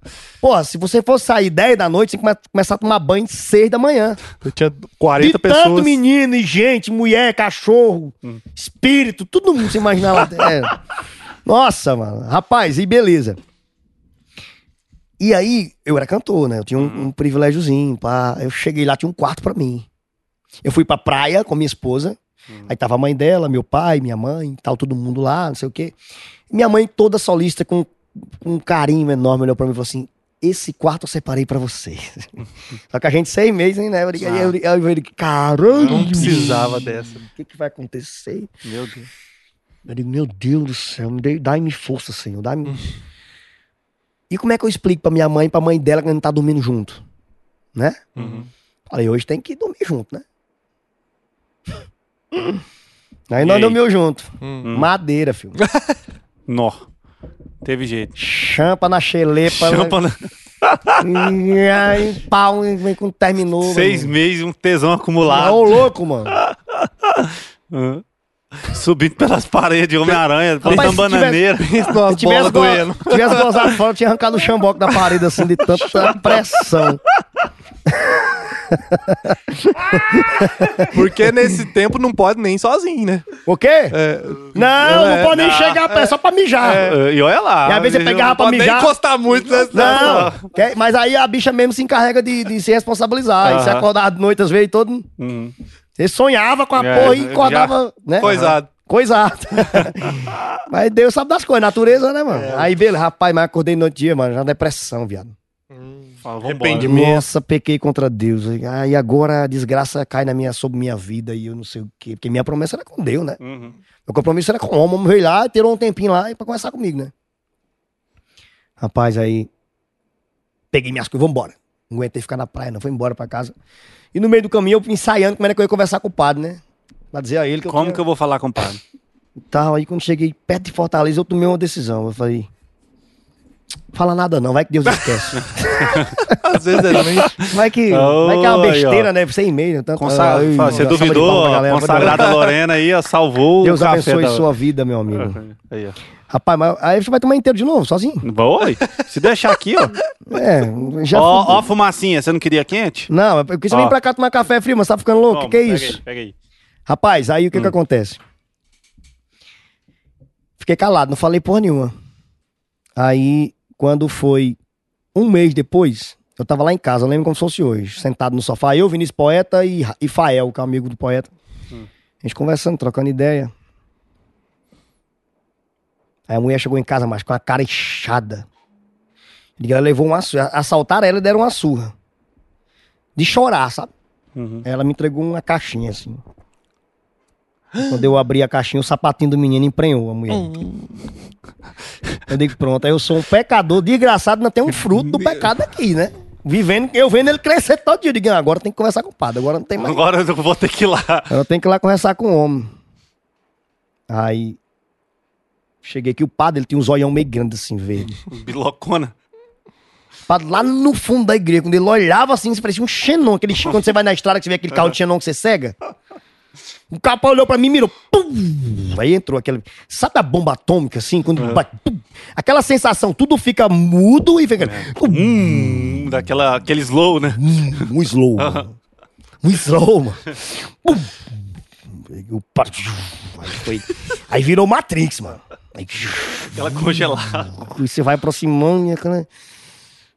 E eu, caralho, mano. Aí cheguei perto do padre e o padre. Sorrindo, né, meu filho? Não quer? Eu ninguém, padre. Como é que tá? Hum. Padre, é o seguinte. Eu sou um desgraçado, eu desgracei minha família, e o senhor tá desgraçado também, que faz parte da história. Todo mundo pro inferno daqui pra frente. O padre, meu filho, tenha calma, o que que tá acontecendo? E pequei contra Deus, pequei contra minha família, eu sou um desgraçado, não mereço a graça de Deus, não sei o quê, não sei o quê. E o padre, tenha calma, meu filho, o que foi que aconteceu? Eu falei, padre, é o seguinte, ele contou a história, que ele foi pra praia, passei seis meses e tal, não sei o que, não aguentei, fiquei pai e a mulher emprenhou. Me engravidou. Aí o padre olhou pra mim com aquele sorrisão. Aí eu falei, filho da puta, vai tirar onda com a minha cara, mano. Falei, meu filho, essa criança é a resposta de Deus pra tua vida. É chegado a hora. Deus está lhe dando vida nova. Para tudo que você está fazendo. Que Deus vai lhe dar vida nova. Digo, tá bom. Saí de lá repaginado. Mas quando eu voltei para casa, eu comecei a pensar o que era para tudo que eu tô fazendo. Era parar de cantar, era perder meu emprego, era meio que passar fome, não tinha nada, fudido, mulher, menino, de caralho, mano. Deus. Ô Deus, peraí, mano. Como assim, velho? Parei com tudo, macho. Larguei a banda, larguei tudo. Porque Deus me revelou que tinha que parar com tudo. E aí? Começa... Aí a composição dando certo. Saiu da banda, foi na banda. Parei de cantar. Valeu, mano. galera. Fui lá na banda, falei, o dono da banda queria morrer. Pelo Pediu amor o de chapéu. Deus, o que, que você tá fazendo? Não sei o que. Eu falei, não, não. Eu não ia explicar pro cara que Deus falou comigo. E ele falou assim, E- é, então eu falei, não, vou cuidar da minha família. vou- E realmente tinha esse sentimento, Uhum. cuidar, cuidar da minha família, pá, não sei o quê. Ele falou, vai ficar trabalhando aqui na empresa, vai cuidar da editora. Editora de música. Tá bom. Aí eu tava perto dos compositores, escutando conversa, bah, não sei o quê. Aí beleza, aí começamos a focar mesmo na composição, porque agora eu só trabalhava como compositor e o cara me contratou pra cuidar da editora da empresa.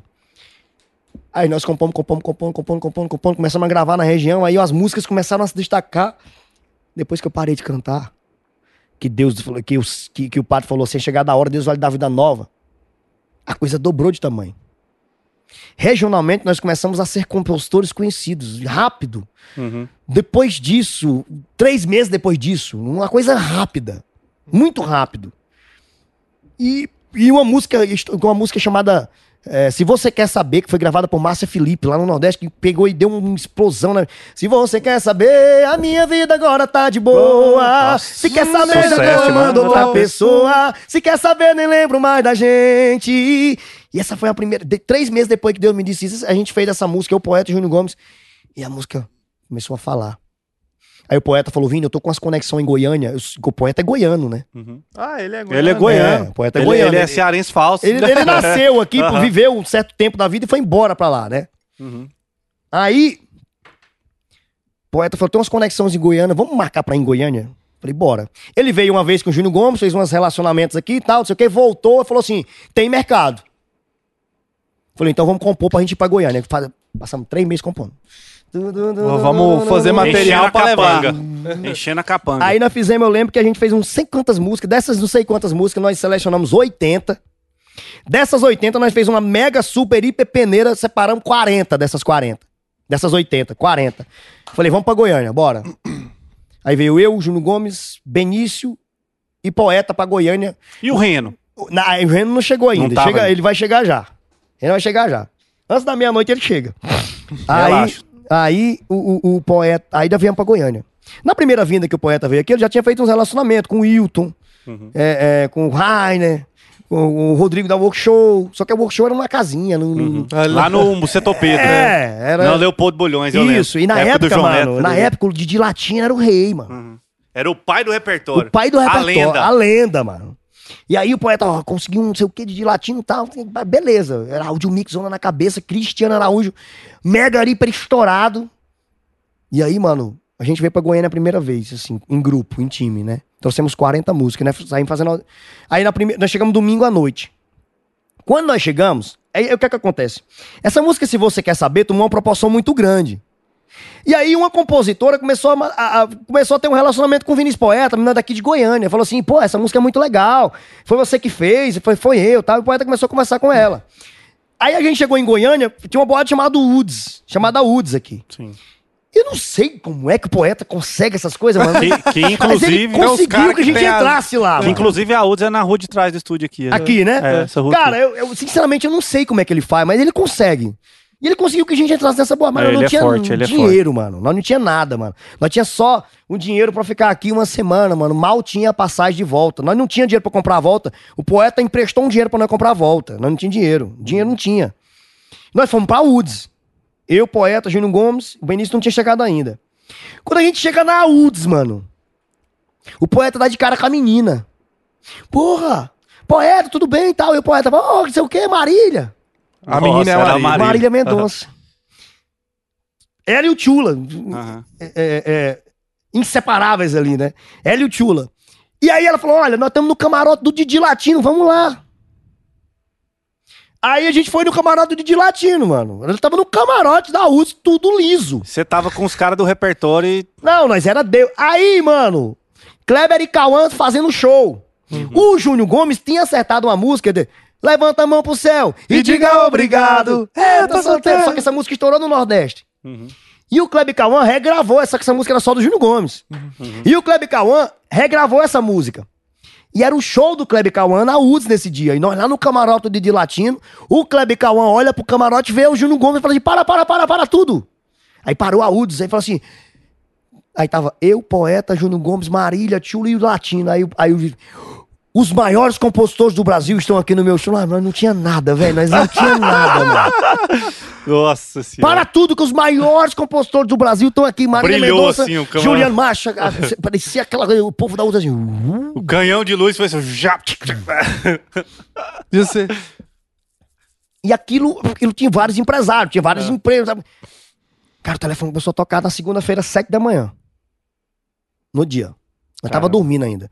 Ô, vamos marcar audição, ô, vamos marcar audição, ô, audição, audição. Sei que nós trouxemos 40 músicas, nós voltamos pra casa com quatro músicas. Ficou 36 músicas uma semana aqui em Goiânia. né? Caramba, fez o caixa do, Deus, do, mano. do ano. Tá louco. E nessa semana a gente conheceu a Marília, o Tchula, pessoalmente, Hum. o Henrique Juliano, que tava, tinha acabado de acertar, ah, não tô valendo nada, vi. Uhum. Só que lá no Nordeste não estourou com ele, estourou com, com Farra de Rico, o nome da banda. Uhum. Tô valendo nada, né? É. É muito louco. Aí. é, e o Henrique. Aí foi uma coisa muito interessante. A gente foi pra casa do Henrique. Eu tava inaugurando uma casa nova que tinha acabado de comprar, mano. Cara, mas nós não. Cara, eu sempre você lembra. O cara Era aquela lá no caralho. portal? Lá no Portal do É, Sol, mano. No Portal do Sol 1. Aham. Todo mundo foi nessa casa Era bom demais. Mas não, rapaz. Tem umas resenhas lendárias aquela O- casa. Não, escuta. O Rodrigo Ah, pegou a gente, que o Rodrigo, porra, eu tenho uma gratidão por aquele cara. Hum. O Rodrigo da Workshop, o Rodrigo Uhum. Nunes. eu- porra, eu- eu- aquele cara. Você tá louco. Rodrigão, velho, obrigado, mano. Você foi Uhum. foda, bicho. Bicho, e aí o Rodrigo falou: vamos lá pra casa que eu vou fazer um churrasco pra vocês. Antes de vocês ir embora. Isso era na quinta-feira, nós íamos embora na sexta. Uhum.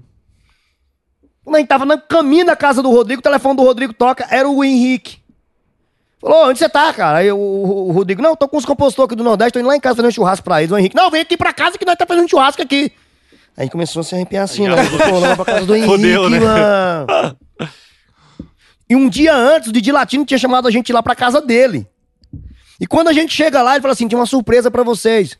Aí a campanha, quando entrou, Cristiano Araújo. Cara, nós queria morrer. Ah. nós- o Cris era o cara mais foda É. da época. O cara mais em ascensão. Era, era, onde, era o cara que todo mundo falou assim: esse aqui você pode vender a vida e apostar nele que ele vai ser o próximo sucesso do Brasil. E ele já tava muito grandão. Cara, e a gente conheceu o cara, e ele ficou tão apaixonado pela gente que ele falou assim: meu irmão, eu tô com uma ideia aqui, vamos terminar junto. E a gente compôs uma música com o Cristiano Araújo, velho. Caralho. Que foda. doideira, Eu- mano. eu- não, não. Cara, e o Cristiano loucura. canetava muito. Pô, viu? caralho. Ele falou. Eu sempre conto a história aqui pra galera que Pra o primeiro, o primeiro DVD do Lucas e Diogo, a gente gravou 10 músicas do Cristiano. Não tinha compositor, assim, eu não conhecia muito compositor. Ele era Doideira, próximo. Ele tinha. A, a gente tinha as guias dele tudo lá no computador do estúdio. Aí ele, não, pode gravar minhas músicas. Nós gravamos umas 10 músicas dele. Caralho. Sozinho. Ele era Monstro, muito foda. Monstro, monstro. Não, aí a gente canetou uma com o Chris lá. Hum. Pá, mas aí aquilo ali já foi. Aquilo ali já tava paga a viagem, né, irmão? Tá louco. Já tava paga a viagem, assim. Não, Precisava nem das 36 não, músicas, não né? precisava, não. Vamos plus.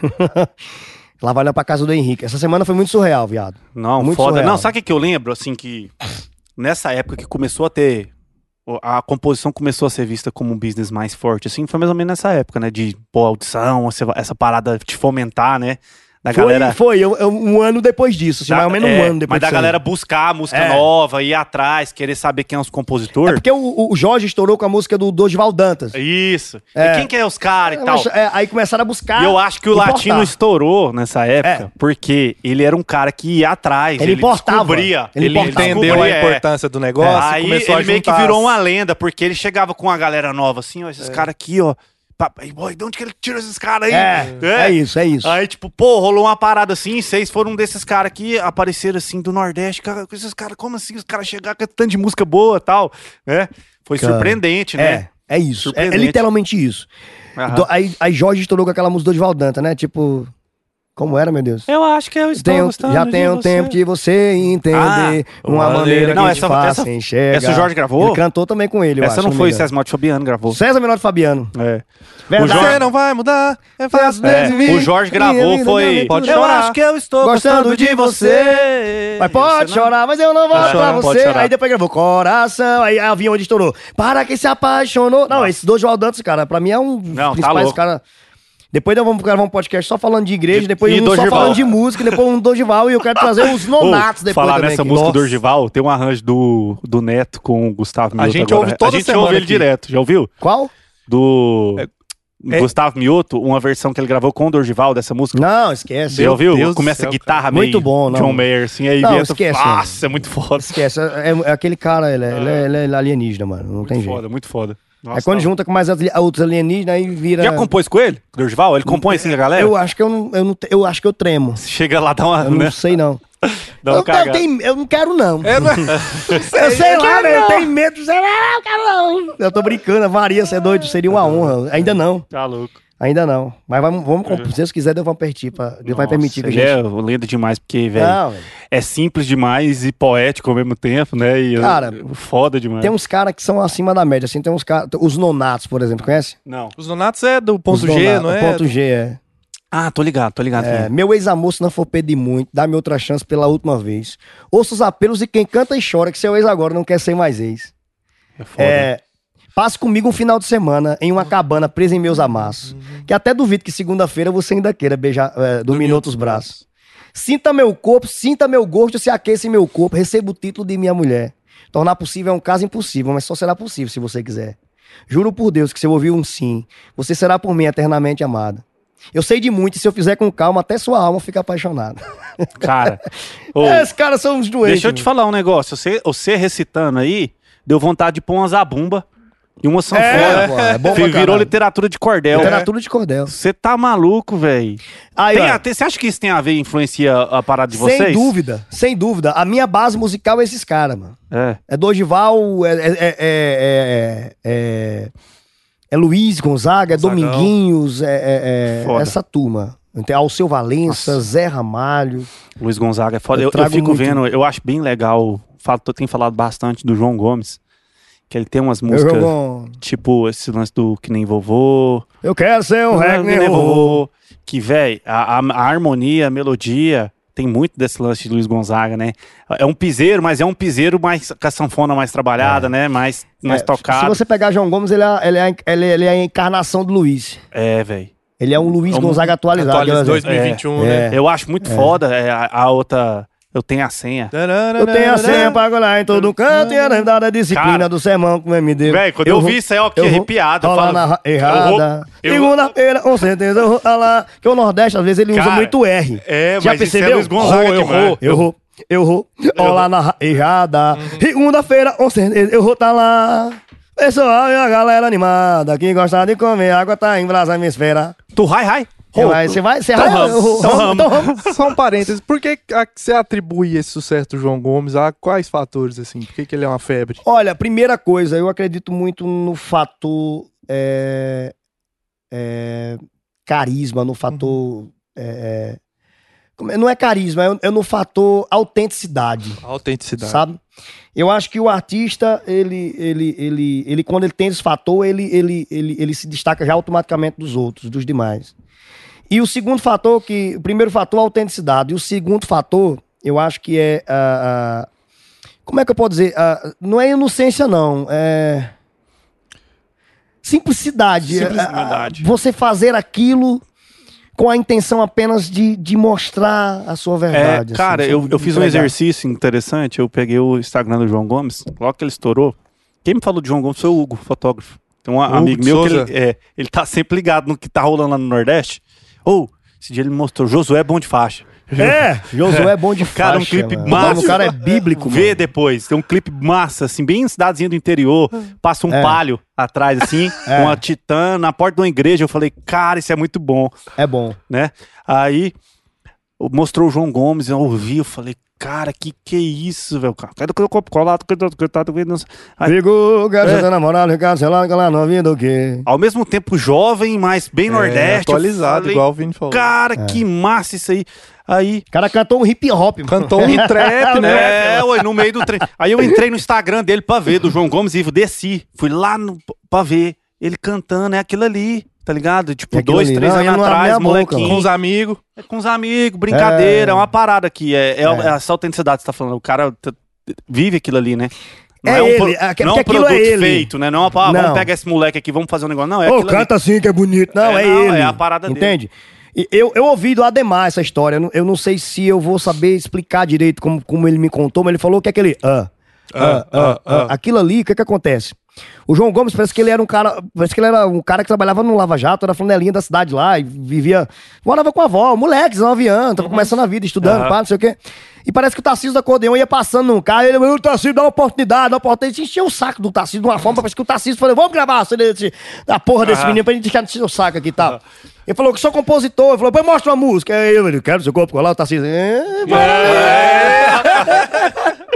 é meio que isso, né? Aham. Tipo, aí o cara, vamos ali, que parece que. Né? Tem um negócio aí. Aí quando chegou, parece que tava gravando um CD e ele tava testando o microfone. Ah, ah, ah, ah, ah. Aí o cara falou, pô, isso aí é bom, mano, é deixa bom. na música. o empresário Cara. deu, Giovanni, parece que, se eu não me engano, eu ouvi essa história de alguém, assim. Tipo, ele tava aqui, eu quero, é, ah, querendo te beijar de novo, o meu beijo enlouqueceu, tudo que a gente já fez foi pouco, quero ter o seu corpo no meu, tô querendo te beijar. Parece que ele deu uma engasgada de novo, quero ser o... Ah, ah. Aí falou, pô, deixa isso aí, deixa Não isso aí, mexe, não, não mexe, apaga esse essa porra aí, mano. Não apaga só o Entendeu? mistake. É, é, isso foi. Eu, eu ouvi isso em algum lugar. Não sei se é verdade. Se não for, tá tudo bem. Pelo menos a gente se divertiu. É, Aí- ficou boa a história, dá um Ficou corte. ótimo, é, faz Se conta que é for verdade. mentira, alguém desmente Tá nós depois. tudo certo, mano. E a, a intenção é ajudar. Ai, cara, é muito Cara, bom. e o que é que acontece? A seu hit virou. Aí, quando, você lembra da música do Kleber Cauã, que era do- só do Júnior Gomes? Uhum. Aí nós fizemos um combinado na época. Falou assim: olha, vamos crescer como empresa, como marca. Aí o poeta Mal Júnior Gomes criou esse nome, seu hit. Aí o poeta falou assim: independente se a música for minha, for do Júnior Gomes, for do Vini Show, é da seu hit. Então, por exemplo, a música Levanta a Mão pro Céu não é do Júnior Gomes, é da seu hit. Uhum. Combinado. Irmão, aí, aí, aí ficou grandão demais. Aí juntou as forças mesmo. Juntou tudo. Porque aí a gente virou uma referência no Nordeste. Aí a, a menina decidiu gravar um DVD. A menina que vocês fizeram amizade. Uhum. Aí a menina, a menina falou, falou pro produtor, falou assim: olha, eu, eu quero compor com os meninos lá do Nordeste, que eles são muito desenrolados e que é, é diferente que os meninos. Só que nós não tinha dinheiro pra vir. Nossa, não tinha colhido os frutos dessas Não, coisas, né? As, as 36 músicas, né, tem É. gente devendo ainda. É, mano. É.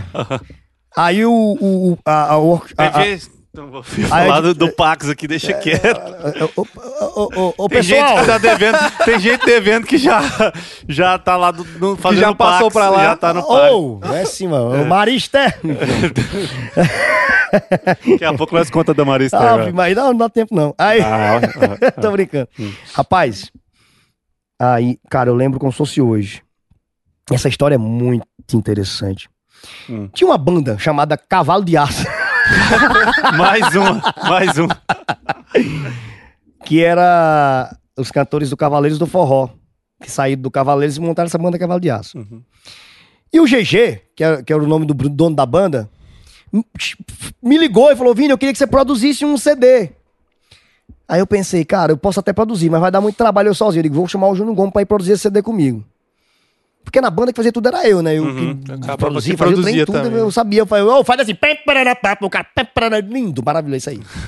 É, eu não sabia executar, mas eu sabia pensar e dizer pro cara. Aí, beleza, era. Aí a gente foi pra. Aí a gente fez meio que uma. Meio que limou o poeta e o Benício. Porque, pô, nós vamos dividir por quatro, mano. Pra quatro fica ruim, né? É, o poeta não produz, mano. O Benício só, só canta. Tá... Vou sair o Júnior Gomes mesmo. Aí eu peguei, fiz um esquema com o Júnior Gomes, né? Eu digo, pô, Júnior Gomes, é o seguinte: vamos produzir nós dois esse CD.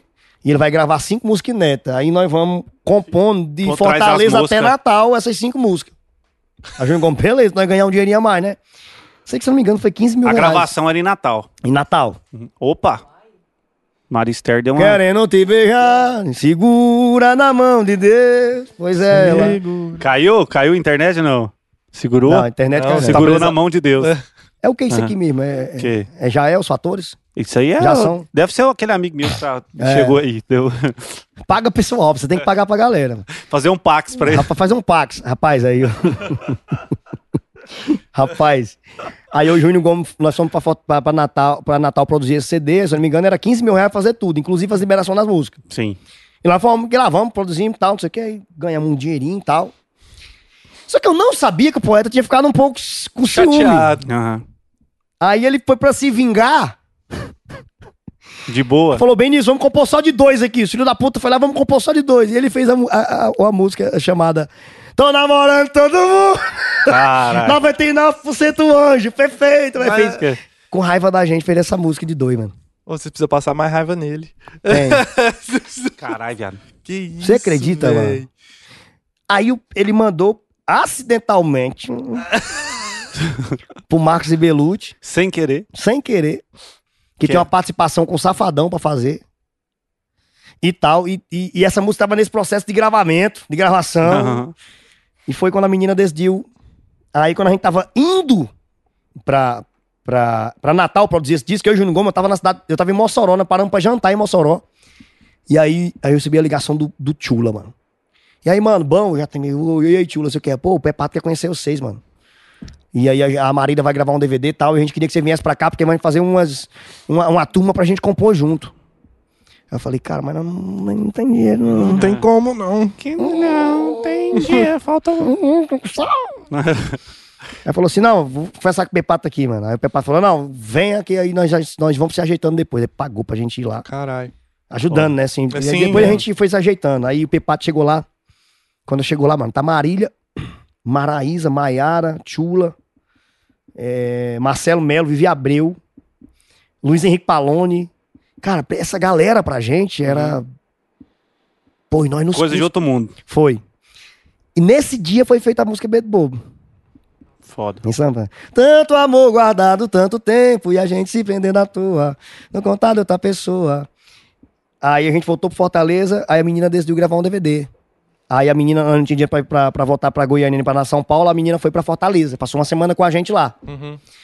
E aí, compomos aquele primeiro DVD da Marília Mendonça praticamente inteiro lá. Que vai. 4 e 15, vem falar comigo. Não, mentira, essa música foi outra história. É. É, meu cupi da Gari só me traz lixo, lixo. Então me diz o que é amor pra você. Até agora não consigo entender. Tem fomos dois, viramos um. Hoje somos só metade. Folgado, maldita hora que eu Que chamei você Nossa, de é namorado. Imagina se a gente. Cara, aí explodiu. Porque aí a menina, a menina gra- foi pra São Paulo pra gravar essas músicas. E foi pra toda animada Não, e tal. mas sei o quê. estourou muito esse disco, né? É, mas aí Muito, ela. Estourou a- o disco antes inteiro. do disco estourar, o mercado já tava vendo a gente como Não, grandes tá. revelações e tal. Aí eu lembro que a gente foi pra uma chácara em, em- em Fortaleza. Em Fortaleza compor lá. Que esse negócio de pegar, se reunir pra compor separado assim e tal, a gente meio que foi um dos primeiros a fazer esse negócio Uhum. assim.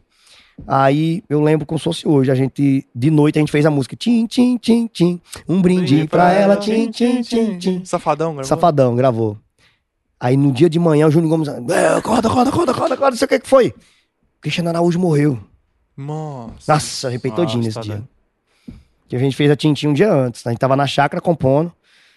É, a gente fazia uns dois ou três meses que tinha vindo a primeira vez em Goiânia. Isso aconteceu muito rápido. Você lembra? Quando Deus falou assim: vou te dar a vida nova? Isso, Isso é quanto tempo? dessa revelação que Deus me falou.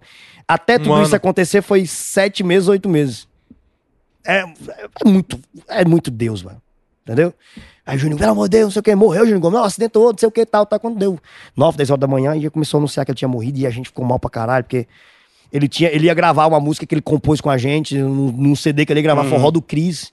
Que ele tava fazendo um Ele disco tava fazendo um Nordeste, disco né? do Nordeste e tal, e tinha gravado, inclusive, esse disco, tá? Cara, foi muito ruim, assim, foi muito chato na época, né? Nossa, tá doido.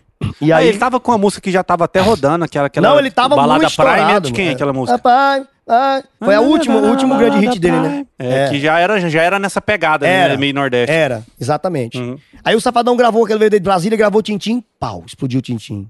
Tal. Aí, ah, duas, uma semana antes do DVD da Marília em São Paulo, nós fomos pra São Paulo. né? E aí, a gente fez aquela gincana de composição, tem um monte de compositor e batendo papo, sei o quê, pra finalizar o repertório. Faltava três, duas ou três maneiras.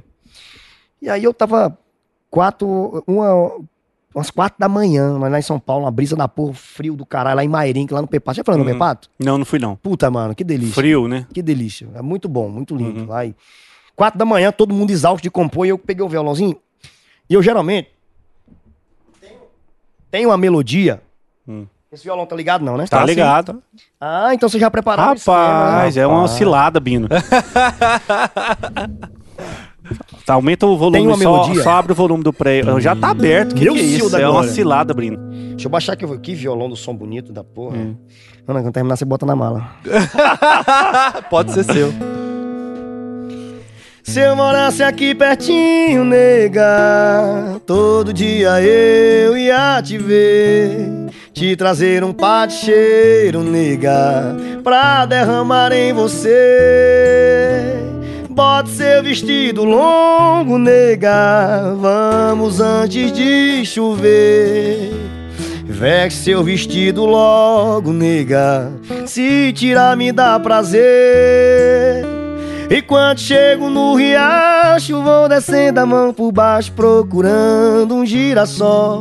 Safadeza, né? Nossa, E dançando um belo shot, um cheiro no cangote, por baixo do lençol. Já se vai a lua cheia, já é meia-noite e meia, até logo, até mais ver. Se eu morasse aqui pertinho, nega, todo dia eu ia te ver. É bonito demais. Você tá maluco. E, eu, e 4 horas da manhã lá em São Paulo, com esse violão lá, fazendo essa harmonia, que eu acho muito linda essa harmonia. Que ela é um shot. Aham. Hum, desculpa os erros do violão, porque eu não sei tocar mesmo. Aí eu lá, tava, aí todo mundo parou de compor, todo mundo tal. Eu tava sentado lá na, na, na- na parte exterior da casa, assim, sentado. O violão, tal, aí veio uma melodia. Hum, hum, hum. Aí eu lembrei de uma frase de um poeta que dizia assim: já era amor antes de ser. Né? Uhum. Aí eu comecei. Já era amor antes de ser, já era ser antes do sim, já era nós antes que eu pudesse escolher. Aí travou aqui, eu. cara, não sei o que- Aí o Júnior Gomes ia passando. Calma. Já vou embora! Calma aí. Ô, Marister. Você incomoda mesmo o pessoal. Você né? entendeu? Aham. Muita Tá. energia, mano. Muita energia. Ah. E aí o Júnior Gomes ia passando, eu falei, poeta, comecei a fazer uma música que agora não deixou nem eu ter- ele não deixou nem eu terminar de dizer. Ah, se fuder, caralho, o dia inteiro compor, não vou comprar essa porra, não! Porra! Você saiu louco, eu falei, caralho, mano. Aí eu falei, então tá bom, eu fiquei lá, o poeta fominha pra caralho. Aham. Eu digo, poeta não vai negar. Ele, Poeta, vamos fazer uma musiquinha, tá terminando o poeta. Bora, bora, bora, bora, não sei o que. Aí o tio ia passando, falou, tio, olha aqui e tal. Aí ele sentou, aí o poeta olhou pra mim e falei, pô, essa música é, é da sua vida, né? Eu falei, é, é a música pro meu filho. Caramba. Aí ele falou, pô, eu conheço essa história, o nome do meu filho é Davi. Hum. O nome dessa música é Vida. Hum. E nessa, é a letra de Davi misturada. E Sim. nessa música eu conto a história de, de- daquela época que eu tava lá em oração, que Deus me revelou que ia me dar vida nova e que o meu filho nasceu. E, e meu filho ia nascer, e minha mulher e tal. E ela conta essa história. E essa música foi Nossa. gravada por Henrique Juliano. Caramba, bicho. Tanto que ele canta, na- quando ele canta essa música no show, ele para e conta essa história. Ele, na live que ele fez, uma live ao vivo, acho que foi a única live que ele fez, ele parou e contou essa história e falou assim: essa música virou a história da minha vida também. Que ela Nossa, fala. Canta aí pra Por gente. favor. Já era amor antes de ser, já era ser antes do sim. Que ela engravidou antes, do Antes. casamento. Já era nós, eu, ela e o neném, antes que eu pudesse escolher. Já era amor antes de ser, já era ser antes do sim. Já era nós antes que eu pudesse escolher. Quando eu descobri do neném, quando eu vi o neném, eu falei assim: Eu te encontrei e me perdi, mas permiti acontecer e aconteceu sem avisar. Isso que é amar pra minha mulher. Vida, você entrou na minha vida e mesmo com tantas feridas, você me aceitou, seu amor cicatrizou pra Deus tanto. Eu errei tanto, tanto perdoou. Será que eu mereço tanto amor? Onde eu fui pedra, você plantou flor. E vou seguindo assim, um passo atrás do outro, não pela razão. Pois graças a você eu sou mais coração. Dizem que a vida ensina, mas você que me ensinou o que é o amor. E vou seguindo assim. Me desculpe por tudo que eu te fiz passar. Era meu jeito torto de amar. Eu agradeço a Deus por ter você aqui e ser o meu amor.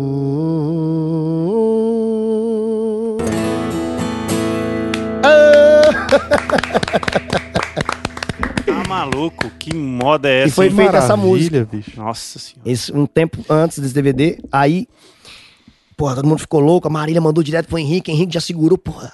Henrique e o Juliano vai gravar uma música nossa. Caralho, que doideira, porque aí começou a cair a ficha, né? mano? Aham. Você estava dentro do, da Do- galera nós né? tamo- é, agora, agora é pra valer, né? Agora Aham. nós já estamos jogando no Barcelona, agora é só fazer gol, Exatamente. né? Aí, dois dias antes do DVD da Marília, nós ficamos numa casa lá em São Paulo e a última música do DVD foi feita dois dias antes. Uhum. Nós tava lá em São Paulo tomando uma pra caralho, né? nem bebia na época, a Marília não gostava, né? Não, não, e não, a não. gente, pau, cachaça, deu. Aí quando deu 4h20 da manhã. E a- na mesa a gente conversa e fala assim: vamos 4 e fazer. 20 é um horário sugestivo. Pra, Não, escuta a história, vou te contar essa história. Aí, nós, nós 4h20 da manhã lá, tomando uma cerveja, o pau quebrando, eu falei, vamos fazer uma música com essa hora que nós estamos aqui pra ficar registrada? Surgiu esse assunto na mesa, vamos. Aí. Fizeram um reggae. Não, aí. Tá aí, a gente terminou a música. Aí eu falei assim: como é o nome da música? Era 4 e 20, né? Que é o horário. Aí o cara aí gritou um cabo lá de fora. 4 e 20 horas da maconha!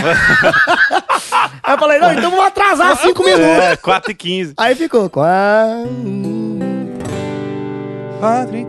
e 15, Cara- vem falar comigo. 4 Diz e que eu 15 tô tava sumido. bolando. Eu respondi, pois é, aqui tá tudo bem. Eu tô do mesmo jeito, com os mesmos defeitos. A diferença é que alguém. Olha, vai ficar alto essa porra, mano.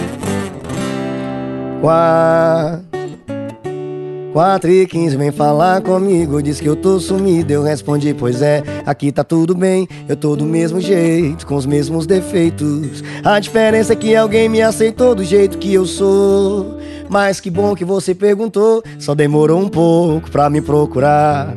Eu já sabia que seu lance ia acabar. O que começa errado nunca vai durar. Olha o que você fez. Era meu grande amor, hoje é só mais um ex. Trocou sua certeza por qualquer talvez. Me perdoar não quer dizer que eu vá voltar. Tá tarde pra você me ligar. Era meu grande amor, hoje é só mais um ex. Nunca deu certo dividir amor pra três. Se foi tão bom, por que não quis continuar? Não tá na hora de me ligar. Diz que. Ei! E ligar. Desculpa, mas eu vou desligar. Nossa, essa melodia é maravilhosa. A última nota ficou ótima, você Ah, viu? Essa é, foi de propósito. Quando, É quando vocês foram fazendo as músicas e as músicas foram sendo gravadas, vocês perceberam que vocês Entendi. tinham entendido que vocês faziam uma coisa diferente? Às vezes sem saber o que é, mas falar, ó, o que a gente faz, a gente, a gente consegue fazer uma coisa diferente e a a galera tá gostando. Sim, mas Sabe, é- porque hoje, sabendo disso tudo, a Uhum. gente sabe que as melodias de vocês, as referências de vocês, a vibe e o papo, né? Sim. Tudo isso somado. Vocês perceberam? Falou, velho, a gente tem as ferramentas de fazer um negócio que... Cara, é, é- é- eu falo pra você que, que tem um negócio natural do, do- das pessoas que têm uma tendência pra acertar, que é o feeling. Isso. É um sentimento que lhe dá certeza daquilo, mesmo sendo algo que tá muito distante do que tá acontecendo. Eu não sei como é que explica isso. Você não verdade. tem dado nenhum, mas você sente que tá dando É, certo. você tá aqui, tipo, e, porra, é um sentimento, você escuta e fala assim, pô, mano, mas isso aqui tá ficando bom, velho. Você não sabe por quê. Uhum. Entendeu? Então é um sentimento. Eu acredito muito que a prática ele te dá um pouco desse, dessa, Teste, dessa sensibilidade. teste e observação. É. É muita música escrita, muita coisa feita. Então você vai, porra, você vai pra audição, você manda uma muda, manda uma coisa, você vai sentindo que o cara vai gostando e você vai o quê? Cara, gostaram disso, não gostaram disso. Isso, Gostaram- isso. É isso. Aí você vai selecionando. Teve um problema na nossa carreira que foi o seguinte: nós fizemos sucesso com músicas de balada. Hum. Aí veio tim, tim, tim, tim, aí veio, tô namorando todo mundo. Aí veio, olha eu aqui, senta aí Mãe, assim, assiste, eu eu tomando todo. Né? Aí a galera só procurava a gente pra- por músicas de balada. Só que aí chegou um momento na nossa carreira que a gente já tava muito bem na- no, no mercado, só que a gente não ganhava com direitos autorais, porque música de balada não dá direito autoral. Música de rádio que dá direito autoral. Entendi. Aí a gente teve que tomar uma decisão. Falou assim: vamos parar de compor essa porra e vamos focar em compor música que tem a possibilidade de ir rádio. pro rádio. Só que aí a Marília foi um- um- uma, uma grande é, é, é, ajuda nisso, porque ela, ela veio com toda aquela autenticidade incrível dela e automaticamente ela foi um sucesso e um resultado muito rápido também. Eu tô falando pra você que E a aqui foi- Marília já era esse resultado de rádio que vocês queriam, não era? A Porque Marília as músicas, era. o papo não era de, de Só balada. o que é, que é mais interessante? Na época que a gente começou com a Marília, Uhum. ela, já, ela, ela já era considerada uma, uma das principais compositoras do Brasil, Uhum. só que ela ainda não era tanto sucesso. Por quê? Porque ela, ela. Sabe aquele compositor que você sabe que vai virar sucesso porque as principais músicas de todos os repertórios é dele, Aham. só que não foi lançado ainda? Sim. Daqui Entendeu? um ano vocês É, conversam. tipo assim, ó, essa menina aqui, ó, tá com quatro músicas no Jorge, que é muito foda e é só lançado e trabalho é dela. Tá com música no Cristiano Araújo, é só lançar que vai ser sucesso, ele trabalha dela. Então a Marília, ela era essa compositora, na época, entendeu? Tipo, ela tinha, ó, porra, de copo sempre cheio, coração vazio. A gente ouviu essa música antes de o Henrique lançar, né? Tipo, ela, ela tinha, a Calma já tava estourada, do Jorge na época, mas tinha Cuida bem dela, você não vai conhecer alguém melhor que ela. Aí tinha a do Cristiano Araújo, foi ela que pegou na minha mão quando. A gente viu A do essas Lucas músicas na- lá, uma das mais fodas A do do Lucas, Lucas Saudade Lu- Idiota. Seu número do celular é, É fácil fácil apagar. Olha lá, Então ela já era uma grande promessa, Uhum. mas ainda não, não tinha se consolidado porque os artistas estavam lançaram. lançando. Sim. Né? Então, mas batata, quando lançou em menos de um ano, a menina já era automaticamente reconhecida e validada. Né? Porque uma coisa é, é você achar que vai ser, outra coisa é ser. Né? Então tem muitas expectativas que a gente olha assim, eu, eu cito uns 10 aqui, que esse cara é hit, não sei o que, o cara quando a música começa a sair, que começa a... Ixi, não foi não. Oh. Né? Ali, era, ali foi diferente. É, não, foi diferente. Ela, ela é diferente, a Marília ela é diferente. Aí, Hum. com- compomos esse disco. Isso foi início de 2015, por ali. Ela gravou esse DVD em março de 2015, março, abril de 2015, algo parecido com isso.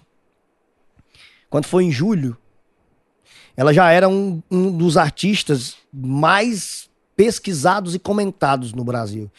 E eu comprei um show da Marília em outubro, se eu não me engano, pro Toninho, por um valor tipo 5 reais. Em março eu tive que devolver, porque já tava 15 vezes mais e, e o cara não conseguia. Não e- ia, dar- não ia rolar. assim, foi uma coisa meteórica, assim. Não tem como Ele explicar. recomprou o show que tinha vendido. Não, não é nem isso, é porque eu não tinha dinheiro mesmo pra pagar. Falei, então me dê de volta. Eu digo, pai, pronto, tá tudo certo, todo mundo. é- tá- tá. Segue o Tamo em baile. casa. Porque, porra, Aham. se eu tivesse realizado o evento, tinha sido um sucesso. Mas não tinha. Não, não ia rolar. Né? E, bicho, que loucura. Que- O primeiro show da Marília, ela foi no interior do, do, do Tocantins, ela foi do Pará. Eu lembro desse, desse dia porque eu lembro que na, na, na construção desse repertório a gente participou bastante, até um certo ponto da carreira a gente participou bastante.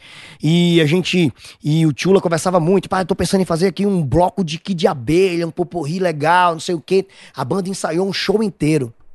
E colocou quatro músicas é, no repertório. Só queria mais um pouco desse sentimento louco, acordar de Aham. madrugada pra fazer de novo. Aí colocou é, Folgado, Cupida Gari, e, algumas, quatro músicas só do DVD que ela tinha acabado de lançar. Aham. E era o primeiro show da Marília. Cara, quando a banda começou a tocar, que começou, ah, eu quero você, como eu quero, e o povo, ah. A Marília, o que, é que você quer ouvir? E o povo ficou pedindo a música do disco.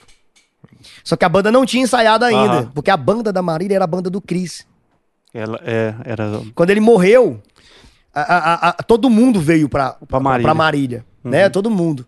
E, e que doideira, né? Rapaz, aí ela fez um show praticamente voz e violão. Porque Tocou a banda... as músicas tudo. Foi, que ela quando puxava as músicas, o povo ah, foi muito, Cantava tudo. muito surreal. Cara, muito surreal. olha que coisa- loucura, velho. Coisa de louco, não tem como explicar. Aí aí mudou nossa carreira. Que aí você virou compositor de tudo. Então aí, quando você me viu cantando música pra cima, é porque você tava esperando aquilo do Vini. E quando você via o Benício cantando música romântica, você também tava esperando aquilo da seu hit, porque você sabia que a gente tinha todo aquele. Entende? Então a, a- a- foi muito foda. Foi muito entendeu? foda. Então aconteceu isso tudo. Aí veio. é, primeiro, se você quer saber, aí veio é, aquele 1%, aí veio o Tintim, aí veio Medo Bobo, aí veio Marília, fenômeno Marília Mendonça. Medo Bobo foi, foi depois, depois veio Mária Maraíza. E, pá, e, e aí vem uma nova fase da minha vida, que foi quando eu, eu, eu, eu percebi que tinha que vir embora pra Goiânia. Quando que vocês vieram pra Goiânia? Eu, eu- eu- a gente tava sempre nessa ponte aérea, né? É. Acabou que a gente ficou, precisou estar sempre indo, voltando, indo, voltando. Rapaz, aí quando foi. Uma vez eu vim pra Goiânia, eu e o Júnior Gomes, sozinho. Ainda tava voltando, a gente foi a conexão em Brasília e tem a, a, a- a conexão de Brasília, tem, tem aquele panorama, panorâmico ali que você fica olhando pros aviões até chegar a sua conexão e olhando pra aqueles aviões, olhando pro Júnior Gomes. E eu alugava uma casa do Renato Moreno, morava na casa do Renato Moreno, alugado. Renato Moreno, compositor, um dos melhores compositores do Brasil também. Aí eu olhei pro Júnior Gomes, Júnior Gomes, vamos embora pra Goiânia, macho. Júnior Gomes olhou. Poeta! Põe não bora. Foi não bora. Aí ele disse, bora mesmo, Júnior Gomes? Bora, isso era um domingo. Uhum. Aí ele disse, tá combinado? Tá combinado, vamos embora. Só que o meu vamos é vamos. Uhum. E o bora é bora. Quando eu- aí quando eu, na conexão, eu já chamei o Renato Moreno. Falei, Renato, queria conversar com você, cara. Falou, "Ih, inclusive, Vini, eu tô Você doido pra- alugava a casa do Renato do- em Fortaleza? Em Fortaleza. Uhum. Eu E eu, o Renato Moreno, inclusive, Vini, eu quero falar com você também. Falei, tô chegando hoje, 5 horas da tarde aí em Fortaleza, vamos me encontrar. Falei, não, 5 horas da tarde eu vou lá na casa pra gente conversar, o Renato Moreno. Aí, quando eu cheguei em casa, não botei nem a mala pra dentro. Quando eu cheguei em casa, o Renato Moreno já tava me esperando. Isso no mesmo domingo. Aí eu, eu disse, Renato, rapaz, é porque eu vou entregar a casa, que eu tô pensando em ir embora pra Goiânia. Ele falou, mas homem, eu vim conversar isso aqui com você agora. Porque eu tô comprando outra casa pra mim e eu vou entregar essa casa na troca da casa lá. Você pode continuar morando, você só não vai mais alugado em mim. Eu digo, e se eu quiser entregar a casa? Ele disse, você entrega agora, Vini, você não precisa nem fazer reforma, já me entrega a casa. Eu digo, pois tá bom, sai essa semana. Tchau. Juntou os trem. Juntou Cheguei, as aí a malas. mulher, por que que Renato Moreno tá conversando aí fora? Eu digo, não, eu tô entregando a casa, nós vamos embora pra Goiânia. Quando? Eu digo, amanhã. Faz as malas. Mas pelo amor de Deus, e não sei o quê. Eu falei, "Rapaz, eu vou na frente, vou arrumar um apartamento e. Só que ninguém sabia. Eu peguei o avião na segunda-feira e vim embora. Fiquei lá na casa do Marcelo Melo, procurando casa, procurando. E a mulher ajeitando as coisas lá pra vir embora. Caramba. Quando o Júnior Gomes percebeu, eu já Você tinha já achado tava. na casa. E o Júnior Gomes tinha um frigorífico, mano. Ele montou um frigorífico em Goiânia. Pai, poeta, eu tenho meu frigorífico, eu tenho não sei o quê. Eu falei, mas mas ele vendeu o frigorífico, não sei o quê. Frigorífico. Homem, existe isso. Que homem doido. Não, nós vai ter que trazer ele aqui pra, pra Tem- não, contar é, essa a história. do Júnior Gomes é... É. E ele montou esse frigorífico depois da composição, né? Aham. Que tem aquela coisa de, porra, música... Ter outra que, que eu vou coisa, né? fazer? É. É. Então, então, aí eu vim embora pra Goiânia. É, eu- aí entra o Reno na história, Hum. né? Porque nessa época, eu, é, quando eu cantava, eu conhecia o Reno de palco. Uhum. O Reno tinha Ítalo e Reno, que era a dupla dele. E uma vez eu fui lá na 3 Entretenimento mostrar umas músicas e eu ia passando e o Reno tava compondo com o Kleber Show e outro cara lá. E o Reno, pô, Vini, não sei o que, tal, trocando ideia. E foi, ô, Vini, um dia vamos sentar, cara, pra gente trocar umas ideias, compor umas músicas, um negócio e tal. Bora, Reno. Aí, cara, a gente, a gente, eu tinha, eu- eu- aí eu, eu virei empresário de banda. Eu virei sócio de umas bandas lá e tal. Qual que é os nomes das bandas? Vamos só Aí, tomar não, quero os aí nomes. era, era normal. Qual que era? Eu entrei de sócio na Kátia Silene, lembra da Kátia Aham. Silene que me chamou pra cantar no Forró do Bom? Aí eu virei e Aham. foi sócio dela, inteligente, né? Uhum. A Michelle Andrade também, era um projeto nome. A Michelle Andrade hoje tá muito bem, muito bem posicionada no mercado. Então eu cuidava, gerenciava ali no escritório das, das duas, da- da- das- dessas duas bandas. Deu Uhum. certo as duas bandas, foi do caralho. Massa. E aí eu comecei a dividir meu tempo como compositor e como empresário, Uhum. né? Empresário não, né? Lá. Palpiteiro. Tava lá. Precisando, tava lá. Pra quê? Trocar pneu do ônibus, tudo eu tava lá. O que precisar. Aí, cara, o Júnior Gomes me ligou. Aí, não, beleza. Aí começou tal. Aí o Reno me chamou pra compor um dia. E o Benício decidiu lançar a carreira dele. O poeta, pô, eu sou seu empresário tal, não sei o quê. E o Benício começou a fazer alguns shows e tal. E começou a não estar tão presente nas composições. Uhum. E ficou um buraco na seu hit. Né? Querendo ou não, o Benício não podia compor todo dia. Aí, foi um dia que eu tava de bobeira, eu fui lá pro Reno, a gente foi fazer uma música. E nós compomos uma música que ficou incrível a música. Eu, o Reno e o Ítalo, que era parceiro dele. Uhum. Aí eu disse, poeta do céu, Júnior Gomes, vamos compor com o Reno, cara. O Reno, bom pra caralho, vamos. Aí o, o, o poeta falou assim: "V- foi o poeta primeiro ou foi o Reno? Foi o Júnior Gomes, se eu não me engano, que a gente foi primeiro compor lá no Reno. Aí nós compomos uma vez, duas vezes, três vezes. Aí um dia eu tava trabalhando. Não, foi primeiro com o poeta. Hum. Aí ainda fizemos uma música com, com o poeta, fez uma música, o poeta gostou. Aí uma vez ainda foi lá pro Reno. Eu, Júnior, eu, poeta e Reno. Hum. Júnior Gomes não pôde ir nesse dia, o Benício não pôde ir nesse dia. Aí nós fizemos essa música aqui, ó.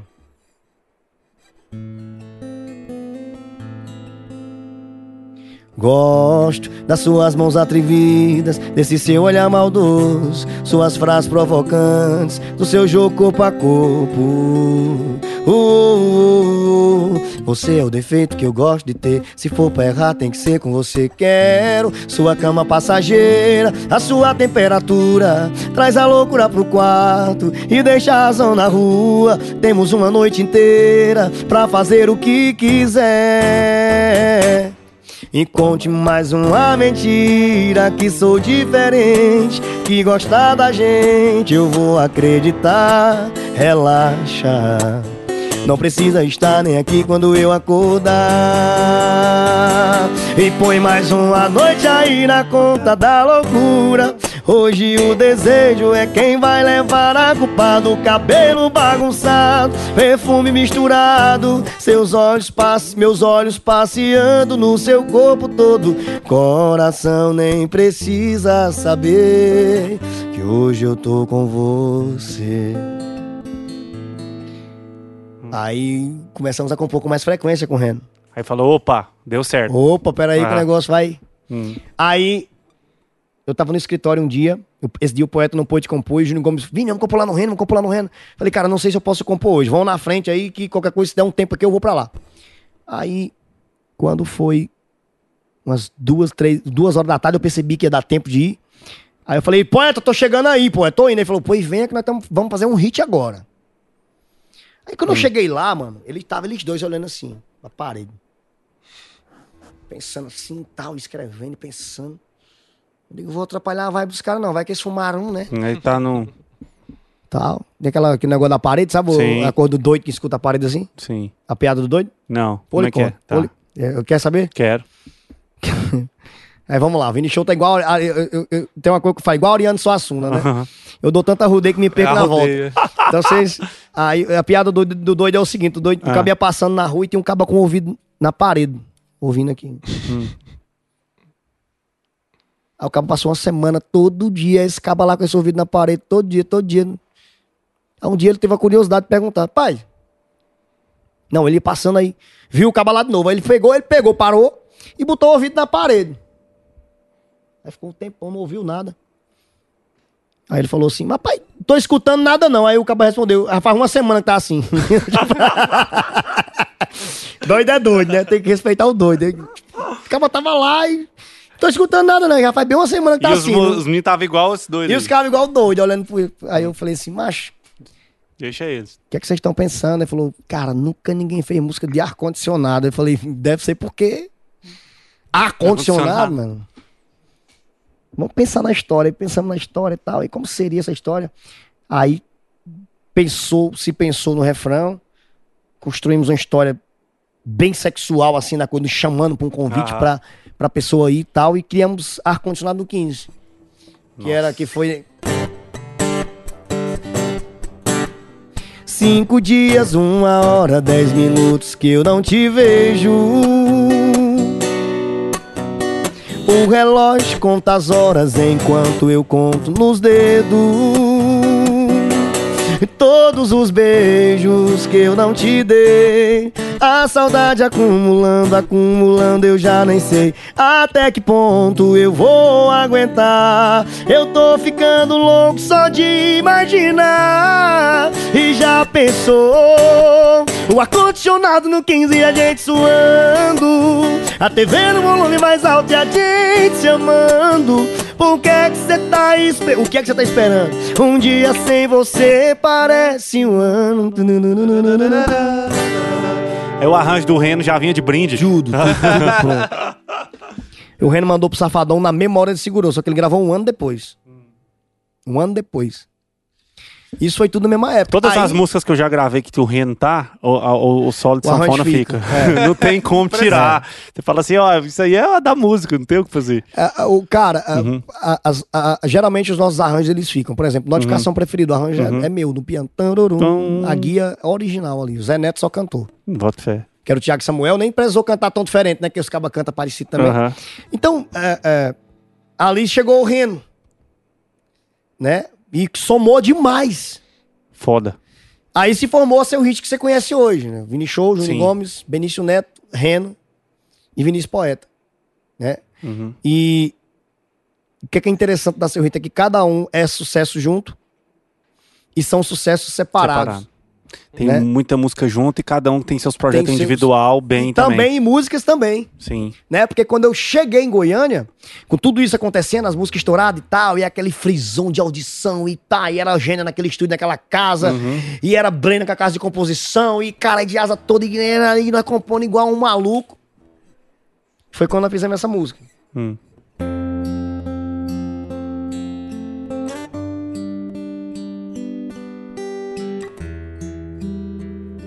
Essa, essa harmonia viralizou, né? Uhum. Já doeu, mas hoje não dói mais. Tanto fiz que agora tanto faz. O nosso amor calejou. Apanhou, apanhou que cansou. Na minha cama cê fez tanta falta. E no meu coração, que o meu coração te expulsou. Não tem mais eu e você. Tá fácil de entender. Você me deu aula de como aprender a te esquecer. Foi, mas não é mais a minha notificação preferida. Já foi, mas não é mais a número um da minha vida. Sinto em te dizer, mas eu já superei você. Você tá maluco. Essa, essa música marca uma, uma geração É. pra mim, assim, de uma, um, uma nova, um novo ciclo, assim, de, de bandeira romântica, assim, uma parada, Renovação. uma renovação, é. né? Que a música vai tendo É a, esses volta, ciclos, assim. é a né? volta por cima cantando na, na vaneira e no romântico. né? É. É, tipo, é, um- é um sentimento positivo. Foda demais. Então a- ali deu outra virada do mercado, né? Porque a primeira virada foi a Marília, que a gente tava lá. Uhum. Não, a primeira virada foi o Wesley. Hum. Porque era um forrozeiro que virou Wesley um entrando, artista né? nacional. Sim. Com ar-condicionado no 15. Tá, ele tinha outro sucesso, óbvio. Tinha, agora assista aí de É. camarote tal. Mas ainda era a- muito forró, era, né? Mas o ar-condicionado trouxe ele. Deu uma, uma. Não perdeu a essência, Isso. que tinha a, a- a sanfona, tinha Isso. timbragem, tinha tocada de Tinha. forró, a caixinha, a batera ali, mas tinha uma- um negócio mais arrocha, Sim. mais Uma arrochabilidade, sertanejo, né? Uma arrochabilidade É interessante. porque nessa época, nessa época tinha, tinha é, o Israel Novaes muito em alta, Sim, tinha sim. essa galera. Então essa questão do Essa a arrocha ar-condicionado no 15, ela entra naquele disco de Miami. e de Miami. É, né? Ali onde foi ele cortou Foi o o, cabelo. foi o maior sucesso dele, né? Ali daquele, Talvez. daquele coisa ali. Qual outra que Pelo menos a bem? maior expectativa, né? Porque É. ele cortou o cabelo, fez todo... O maior marketing em volta do É. lançamento. Não, mas eu né? falo E assim, ali foi onde mudou o nome da- totalmente. que daquele era- disco, ar-condicionado no 15 é a cabeceira, né? Ela é a mais forte daquele disco ali. Não lembro de outra tão forte quanto ela. Não assim. teve, Ela não foi teve, é, o, teve. o, o pipoco da Guanabara. Talvez é, ela foi pipoco a, da, do Miami Beach. a braba, né? Vocês foram lá? No Miami? Não, não fui. Rapaz, hein? Não fui. né? Como é que não vai? Pois é. Aí, uma vez me perguntaram, eu acho que foi num podcast que me perguntaram assim, Fini, quando foi que você percebeu que você era sucesso? Eu falei, não, não, não percebi, a gente tava trabalhando. É. É. Né? Tipo, a gente não tava parando pra pensar, ei, caralho, nós estamos fazendo sucesso, mano, é massa pra caralho. Não, a gente tava trabalhando, mano. Aproveitando isso- essa frase que você falou aí, como que surge nisso aí tudo? O Vini Show, coach, produtor de infoproduto. Quando que você viu que você poderia... Mentor. é, mentor. Quando, quando que você viu que você poderia levar essa experiência que você tá aqui contando pra nós aqui Tem duas horas que nós estamos vendo essa experiência. Quanto que você Tem mais sentiu? quanto tempo de, de, de podcast aqui? Porque essa Não. história aí. Tô brincando. Você Meu tem, é, ilimitado. Eita caralho, mano. Prejuízo, Põe, na, põe no boleto depois. viu? prejuízo de Foi- 4 mil reais aqui só dá uma lapadinha dessa. Depois você faz um pax O pra mim. encordamento desse violão aqui é o preço do meu carro. Rapaz, é, começou a dar certo, começou a funcionar. Vim embora pra Goiânia. E aí eu montei uma plataforma digital, mano. Sabe esse Only, OnlyFan que você conhece hoje, que o nego? Quem inventou essa ideia é nossa. Que As mulheres botam o priquito pra mostrar o priquito. E cobra, A né? tatuagem na, É isso. na É. borda, na borda Na borda do. do... territorial merdal, né? Exatamente. Vamos lá. É. Tem o Patreon também, né? Tem o OnlyFans, tem É, então você paga pra alguém te dar uma mensagem, um artista te chegar tal, não sei o que, enfim. Nós criamos uma plataforma chamada Star Funk em Goiânia, eu e um sócio meu, chamado Jaziel. E aí, cara, nessa, nessa plataforma, esse, esse meu sócio, ele foi pra, uma, pra um treinamento. Você já tava bem, já tava conseguindo pagar as contas direito, andando num carrinho legal, morar num lugar bacana, já tava começando a, a dizer assim, porra, realmente isso aqui é dá pra viver disso aqui, né?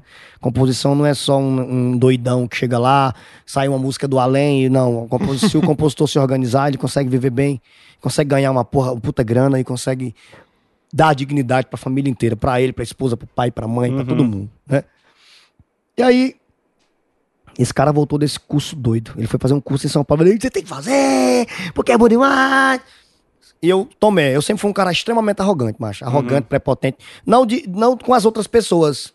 Eu me sentia o, o mais pica do mundo, entendeu? Eu olhava pra mim e falava assim, cara, eu sou foda, mano. Não preciso de ninguém, eu sou. Entendeu? Tanto que eu e o Vinícius Poeta, a gente se ama, mas ao mesmo tempo a gente sempre tava ali em atrito, porque ele é um cara que é um líder e eu também sou um líder. Só que ele é muito mais foda que eu e eu não reconhecia. O perfil, o perfil é parecido e acaba dando uns conflitos, né? E a gente teve uma época, um dia em São Paulo, que a gente quase brigou de burro mesmo. Eu só não briguei de murro com ele porque eu sabia que eu ia apanhar, porque ele é forte. Senão eu tinha brigado de murro com ele, porque a gente tinha esse perfil dominante de, de assumir frente, não por maldade, mas por, por personalidade mesmo, entendeu?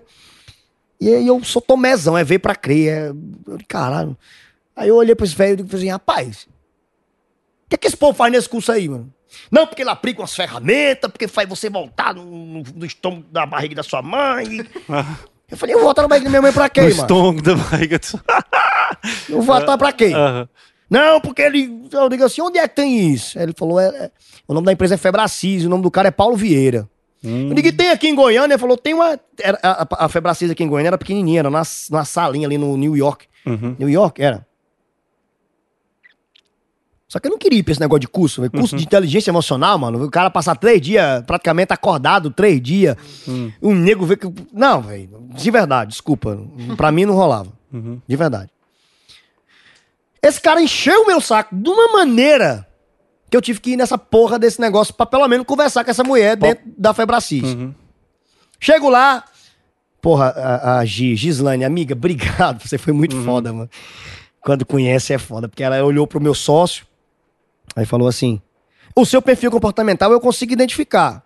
Aí tinha outro cara lá, que era o Ernesto, que era um, um- cara meio, aqueles nerdzão, que Sei. o seu também eu consigo identificar. Aí ela olhou pra mim e falou assim: O seu eu não consigo identificar. Você é, você é diferente, você é especial. Aí, meu amigo, Aí você o cara que é arrogante, egoísta, e outra pessoa olhar pra você e dizer que você é especial, você já me ganhou, né?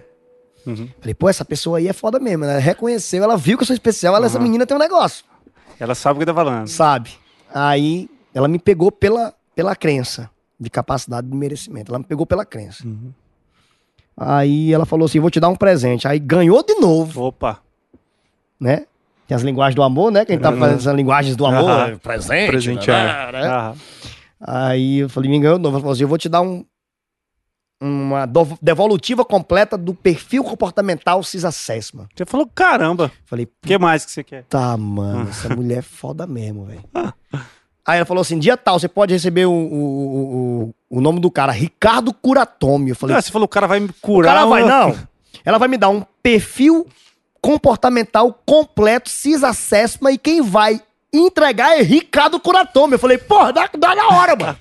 Manda aí logo, né? vamos gente esse Pinga negócio uma aí. gotinha aqui. Ô, louco, velho. Vamos lá. É. Quando chega, esse- o cabo chegou no escritório, um japonês altão assim, bicho. Uhum. Parecia testemunho de Jeová, sabe? Alô, Curatome, te amo, meu amigo. Obrigado. Obrigado, de Com a verdade. pastinha. Era! Com a pastinha debaixo do braço. Sentou na mesa, na cadeira e puxou 40 páginas dentro da. Jogou na mesa assim, pau. Aí eu olhei assim, isso aí é o quê? Ele falou assim, isso, Hum. isso aí é você. Liguei, eu? Liguei sim. Liguei, você tirou isso de onde? Macumba, é? Aí ele disse assim, você lembra daquele questionáriozinho que você respondeu? Eu digo, respondi, mas 25 perguntinhas que eu respondi, mas não tem Uhum. condição não. Aqui quer dizer que aquelas perguntinhas virou 40 páginas? Ele falou, virou. Falei, baseado em quê? Falou, baseado em teoria, baseado em física quântica, programação neurolinguística, neurociência, baseado na teoria disco, baseado em Carl Jung, baseado em teoria de valores. Falei, interessante. Aí ele falou assim, lê isso aqui, eu li, né? Era eu, macho. Eu falei assim, não é possível, mano, você tem... Não, não é possível. Eu fiquei com raiva do meu sócio, porque eu falei Aham. assim, filho da puta foi lá e Foi entregou lá o jogo, né? entregou, né? Falou. Só que aí tinha coisa lá que não tinha como, eu nunca tinha falado pra ninguém. Uhum. Eu falei, esse negócio é diferente. Eu digo, o que é isso aí? Eu falei, análise de perfil comportamental. Eu digo, quem criou isso aí? Ele, Paulo Vieira. Claro, ele não criou a teoria, ele Sim. criou o sistema de análise ali, o CIS Assessment que chama. Uhum. Eu digo, e, e, e ele criou baseado em quê? Ele falou baseado em livros que ele tem, ele criou baseado em teoria que ele criou.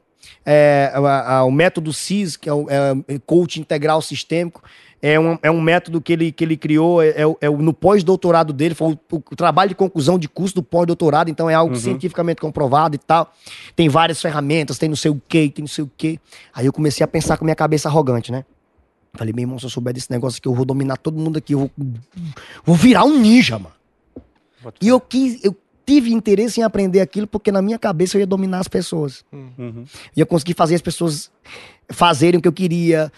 Eu, eu ia, pela a minha, a minha extrema arrogância fez entender que eu queria aquilo porque eu queria ter domínio sobre as pessoas. Aí foi por isso que eu entrei na inteligência emocional. Caramba. Por arrogância e prepotência.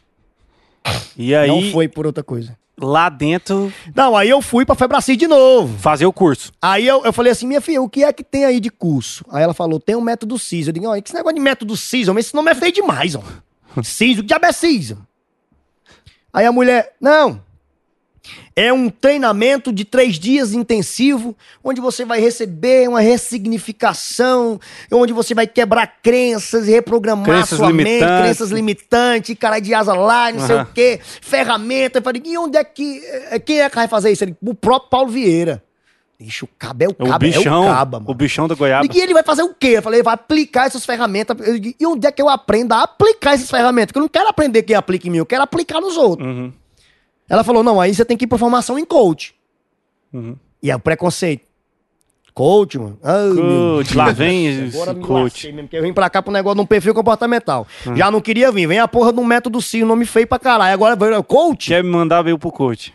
Ela falou, Vini, pode fazer que você não vai se arrepender. 8 mil reais, já é. Não. Eu "Hum, "Ixi, Você falou, deixa eu vender uns três liberação aqui, Aí umas, eu olhei pra um canto, olhei pra outro, eu o que é que eu vou aprender, meu Deus, esse negócio aí. Me lembrei do CIS Acesso, me lembrei daquele negócio da mulher. Falei, vou fazer essa porra. Mas não queria fazer, não era pra ser coach. Era pra mim, porque eu acreditava que eu ia dominar as pessoas, eu queria... Pura arrogância e prepotência, eu fui lá, você acredita? Aí quando... Primeiro dia de formação em coach, aí começou a aplicar as ferramentas, porque primeiro ela aplica a ferramenta em você pra você aprender como é que, Uhum. que aplica a ferramenta nas pessoas, o que, que ele transforma, o que, que, que se ressignifica, o que é uma crença limitante, o que é uma crença de capacidade, o que é uma crença de merecimento, crença de não merecimento, o que é uma crença de, de- de identidade, uma crença financeira e tal. Eu saí de lá acabado, porque eu digo assim, todas as crenças do mundo estavam concentradas em mim. Cara, Eu acho que eu era o cara te pegou de exemplo. Vamos Era, pôr o Vini no livro Cara, aqui. eu tenho impressão, mano, que eu era o, o, Aham. o centro da crença. Eu que distribuía a crença pros outros. Você tá ligado? De tanta crença que tinha, mano. De tudo, de tudo. Cara, e o processo de autoconhecimento, ele é uma parada muito louca, né, velho? Aí eu não Você tava achando, vai mano. vendo. Porque aí eu comecei a entender que não era com as pessoas, Uhum, era comigo. uhum. Entendeu? Aí eu comecei a olhar pra mim mesmo. Tinha momentos que eu tinha vergonha, mas de mim. Você acredita? Tinha coisas que eu tinha falado, que eu falava, que eu olhava pra mim e sentia vergonha de mim, mano. Do jeito que eu falava com minha esposa muitas vezes, do jeito que eu falava com minha mãe, macho. Entendeu? Com meu pai. Ainda tem, viu? Um bocado de crença. Sim. E Era muito foda, mano. Era um negócio que eu come... quando eu me conhecia, eu fiquei com vergonha de mim. Durante muito tempo. Eu digo, eu preciso mudar isso, porque esse ser humano aqui, ele, não- ele é um ser humano que, que não merece o que ele tá tendo aqui. Aí eu comecei a. Aí, no, no primeiro processo de formação em coach que eu fiz, Uhum. eu já comprei a grade Golden Belt do Paulo Vieira todinho. De quantos cursos você tem aí? Eu tem tantos cursos. Eu, Quanto é tudinho? Passa tudo aí. Aí o cabo é 40 mil reais. Eu vi igual o chave. Eu digo, eu vou comprar essa porra. Aí a mulher falou assim: ó, se você vender, se você conseguir pegar uns amigos seus e comprar um método CIS, aí você vai ganhar uma bonificação e vai descontando aqui nos custos. Falei, eu comecei a vender. Virei vendedor da Fé pra cima. Bora, método CIS, e livre, e... Eu sei que eu consegui vender um monte de coisa. E consegui desconto, não tinha dinheiro pra pagar. Eu queria fazer. Foda. Aí fiz formação em coach, aí fiz business high performance, aí fiz formação em master coach, aí fiz marketing digital, aí fiz analista de comportamento, virei analista comportamental. Hoje eu que faço os treinamentos do, do perfil comportamental. Que foda. Aí- Hoje você é igual o japonês. Sou, sou. Pirei. Só que anão, né? Só que metade. Só. tô- tem uma parte dele que parece comigo. Que foda, velho. É tipo, é, caralho, sou um idiota. Cara, mas e é bicho, muito começou foda. aí, cara. Uhum. E, Começou aí. e hoje, assim, eu vejo o. tenho acompanhado bastante seu conteúdo né, na, na internet, a galera que é seu mentorado aí, que fa, pra- já faz parte dos seus grupos aí, do, já comprou seu curso. E o trabalho que você faz ali no dia a dia, no stories É. e live, e levando uma mensagem positiva pra galera, eu acho muito foda, saca? De, de ver essa energia que você transmite. Uau. Que eu senti desde o começo lá, da primeira vez que eu te vi cantando, botando o dedo na Eu minha só consigo, cara. agora eu consigo canalizar É, ela, e né? tipo, Antigamente eu velho, não sabia agora você canalizar. sabe o que é agora. É. Tipo, tipo assim, igual você falou, desde o começo da sua história, eu já- é, a primeira vez que eu tive contato com você, eu já senti uma parada especial também. É Ah, foda, porra, é esse foda, cara é é foda, tá ligado? E hoje ver você canalizando isso pra uma coisa massa, é muito massa mesmo, Pô, assim, de que pô, foda, mano. olha que massa lá o Vini, velho, é, mexendo com outras pessoas, que às vezes o cara tá ali no momento, não, não acredita, né? E você ativando esses potenciais aí na galera, verdade. é, muito foda, velho. Eu mesmo, já altas vezes eu tava meio assim, pô, o Vini vai lá e fala um trem e, pô, Pau. né? E Cara, dá um tapa na orelha da gente. É muito foda. Chegou uma hora, Libaldo, que eu, Uhum. eu me senti. É... é porque assim, é muito foda ficar falando disso, porque a mensagem positivista, ela tem, um, ela tem uma visão como se ela fosse uma visão de. Porra, ele tá falando isso dessa forma porque quer vender. Uhum. Isso não existe, essa mudança de vida, essa. Existe, cara. Existe. Eu, eu sou prova viva disso. E todo dia eu, eu, eu mudo alguma coisa, eu visualizo uma coisa. Todo dia, cara. É, é impressionante, cara. Tipo, a forma que tudo acontece na vida da gente é diferente. A partir da- do autoconhecimento. E teve uma hora que eu senti. Eu me senti covarde. O que me fez eh, que- querer fazer o treinamento, querer fazer minhas lives, minhas coisas, foi porque eu me senti covarde. Sabe por quê? Hum. Falei assim, é injusto eu viver isso aqui sozinho. Eu preciso fazer as pessoas viverem isso aqui junto comigo, que é injusto, cara. Aí foi quando eu comecei a levar meus amigos pro método CISA, começou a transformação. Benício Neto, Júnior Gomes, o poeta, o Reno, mano. Foda. A turma começou a. Só que aí, no começo da transformação, porque que é que acontece? Como é que funciona a crença? Eu tenho uma crença. Digamos que eu tenho uma crença de capacidade. E eu tenho vícios emocionais. Uhum. E eu estou perto de pessoas que me alimentam do meu vício e que o meu vício alimenta o delas. Então é isso que compõe a sua rede de relacionamento. Então, por exemplo, é, você é viciado é, emocionalmente, você passou a vida inteira sendo uma pessoa discriminada, rejeitada. Então, quando eu me aproximo de você, para que a gente mantenha o relacionamento, o que é que eu tenho que fazer? Discriminar e rejeitar você, de uma forma amigável. E aí, carniça? Ô, viado? Ô, caralho? Uhum. E aí, o Libal, tudo bem? Como é que você tá? Oxe, fala direito comigo, cara. Você não aceita que eu seja normal com você. Aham. Porque aquilo alimenta a sua crença de rejeição, de, de, não, de não merecimento. É, é um hábito, né? Cria E uma parada. É, é seu. E tá tudo bem. Uhum. A gente foi ensinado a ser assim. A culpa não é de ninguém. Nem de quem ensinou, porque ele ensinou também sem saber. Entendeu? Aí. Uhum. Você vai a- internalizando isso é. durante a vida e vai. E, aqui- aí você vai chamando de normal. Uhum. Não é normal. Pode ser comum. Mas normal não. Normal é viver bem. Normal é viver. Então, vamos lá. Eu alimento sua crença. E a sua resposta alimenta a minha. Porque talvez a sua crença é de é, rejeição. Então assim, ei, macho, e aí, mano, como é que tá? Não sei o quê, mano. Vai tomar no teu cu, vai sair, né? Aí você me responde, né? Aí tu, macho, cheio de projetos, cheio de CNPJ, só quer ser não dá certo em nada, não sei o quê. Minha crença de capacidade de merecimento. Então sempre é assim. Por isso que o pessoal fala assim, cuidado com a sua rede de relacionamentos, porque elas dizem quem você é, é verdade. Entendeu? Quem, quem é que você está perto? Quem são as pessoas que você está perto? Olhe para as pessoas que você está perto, porque essas pessoas dizem mais sobre você do que você imagina. Então fica a primeira lapada aí para negada. E muitas vezes, é, identificando isso, eu comecei a não alimentar a crença das outras pessoas. Eu chegava na casa de algumas pessoas e a- eu, eu, é, eu, eu, eu meio que. E aí? Não sei o que, tal, tal. E aí eu comecei a chegar diferente. Falei, tudo bem? Como é que você tá? Como é que tá a família? Você tá bem? Cadê? E a pessoa começou a achar que eu tava metido. É, virou o coach. Ah, o bicho agora é inteligentão, é o coach, é não sei o que e tal. Por quê? Eu passei a não alimentar mais sua crença. Quando eu não alimento sua crença, você cria um processo de rejeição Natural. natural. Por quê? Porque inconscientemente você está dizendo que eu não te sirvo mais. E você começa a se afastar de algumas pessoas naturalmente, porque você já não alimenta mais aquela crença. E você começa a conectar com pessoas que já não têm aquela crença, que tem o quê? O seu novo formato de comportamento. Você entende, macho? como É, Uhum. é muito louco isso. Muito foda. Aí o que que acontece? Meu ciclo de amizade, mano. As pessoas que eu vivia todo dia se afastaram de mim.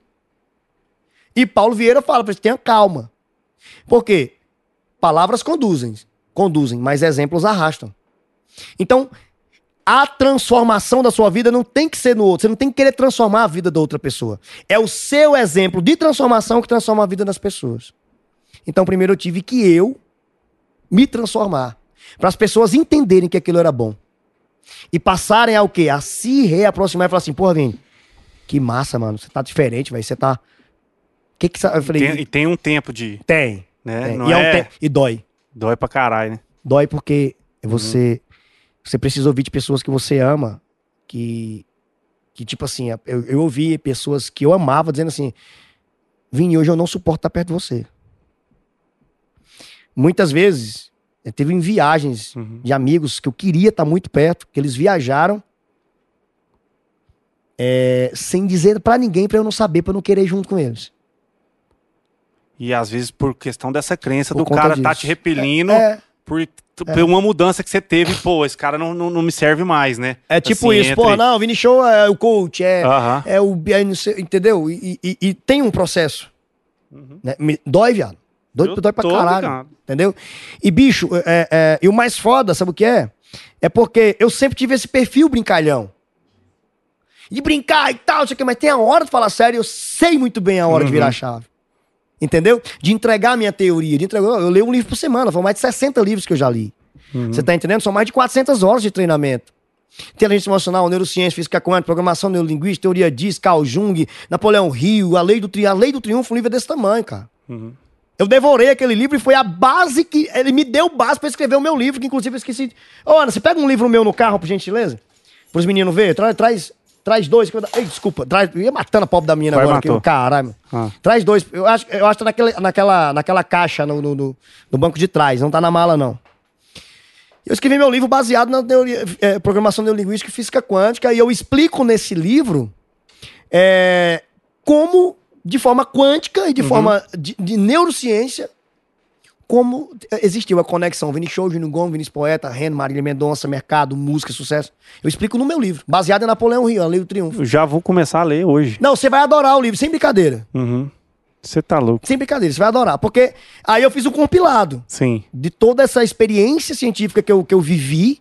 E, eu, e o que, que eu fiz? Eu falei assim, cara, é possível, de forma prática, didática e científica, explicar pro compositor uma maneira dele conseguir ter sucesso sem precisar passar pelo que eu passei.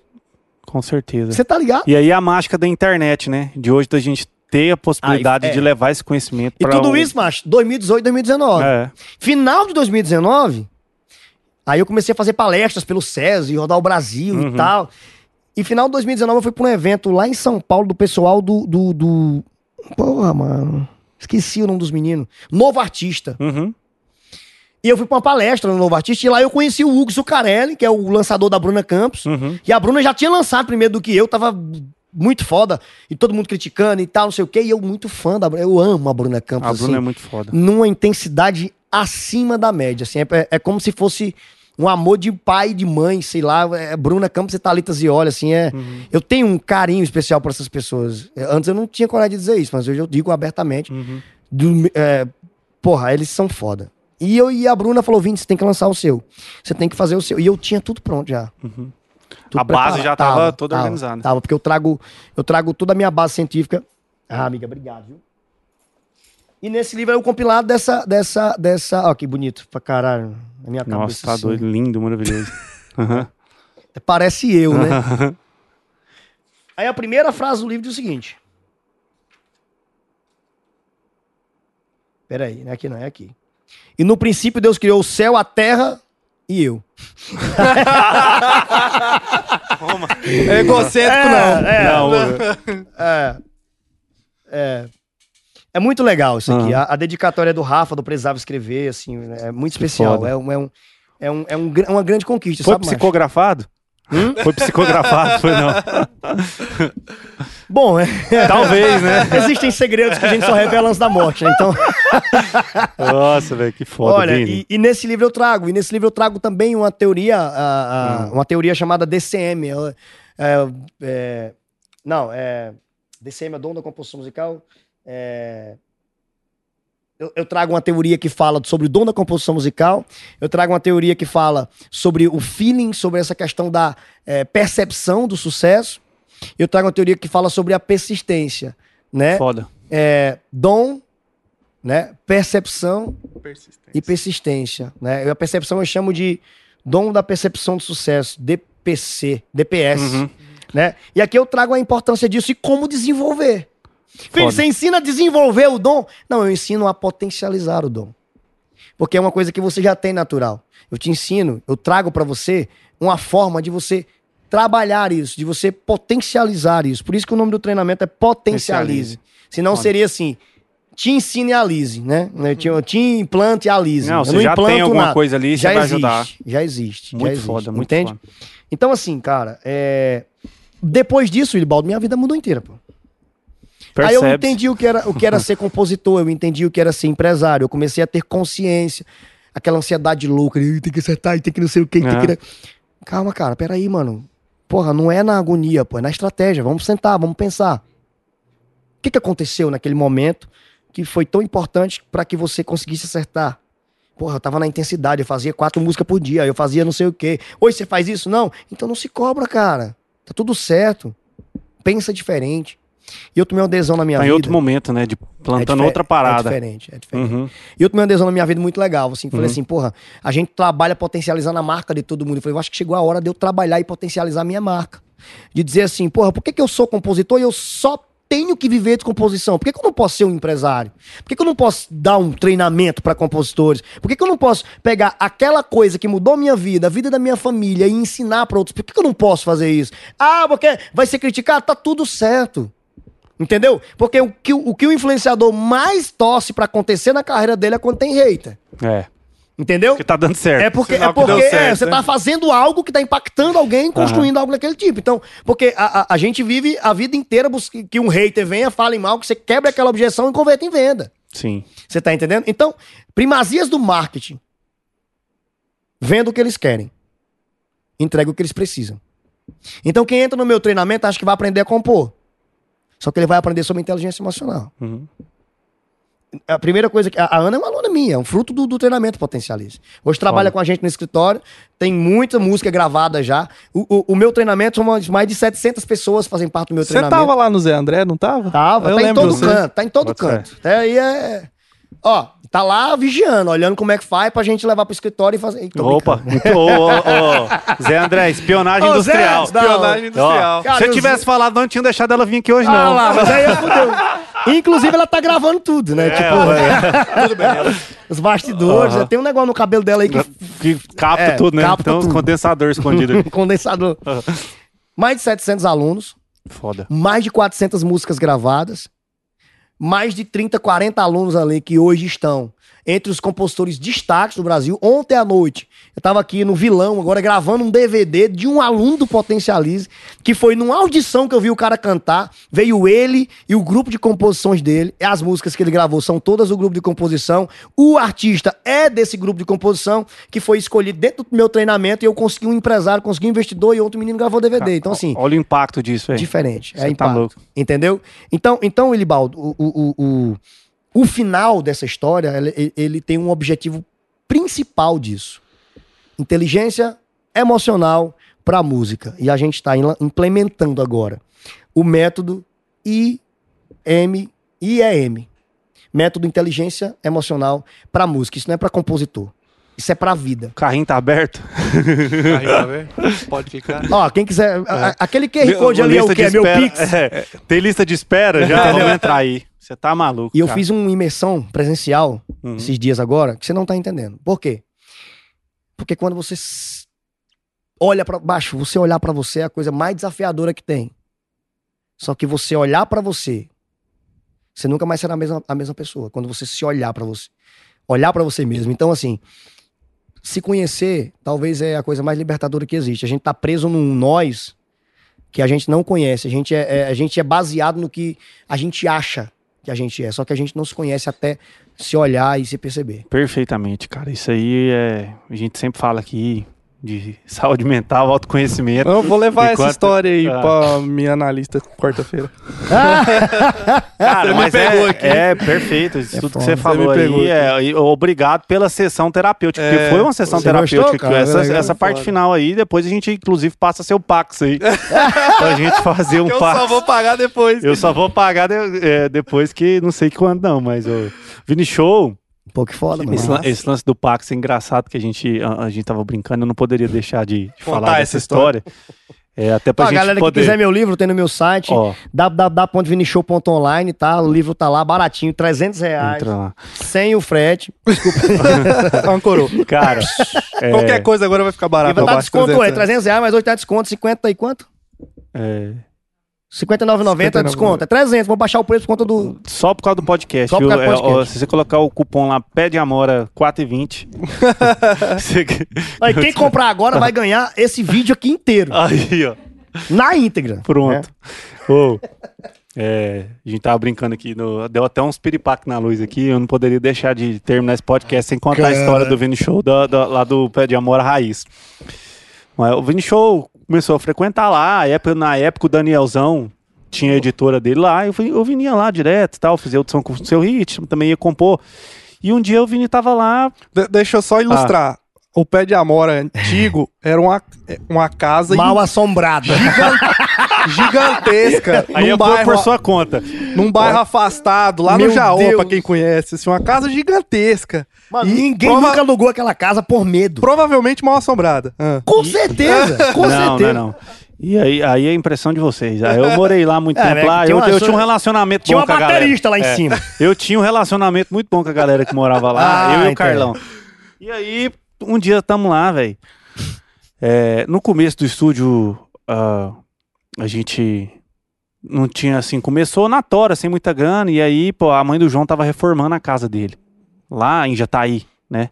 Hum. E aí eu ia lá, pô, Renato, ó, esse, esse, esse móvel aqui eu não vou. Usar vou, não, vou pode trocar. pegar. E, eu, pô, e velho, tinha umas. Um, um- um- uma família de africana, assim, sabe? Uns, Umas uns carrancas. tipo umas carrancas. mas era tipo aquelas tribos africanas. Certo. E eu falei, ué, Renato, esse aqui é massa. Você não vai, não, pode levar. E eu levei. E aí não sei o que, que fez, fez das, das outras duas e ficou só uma. E eu coloquei Lá no meio do estúdio. ela lá no cantinho lá.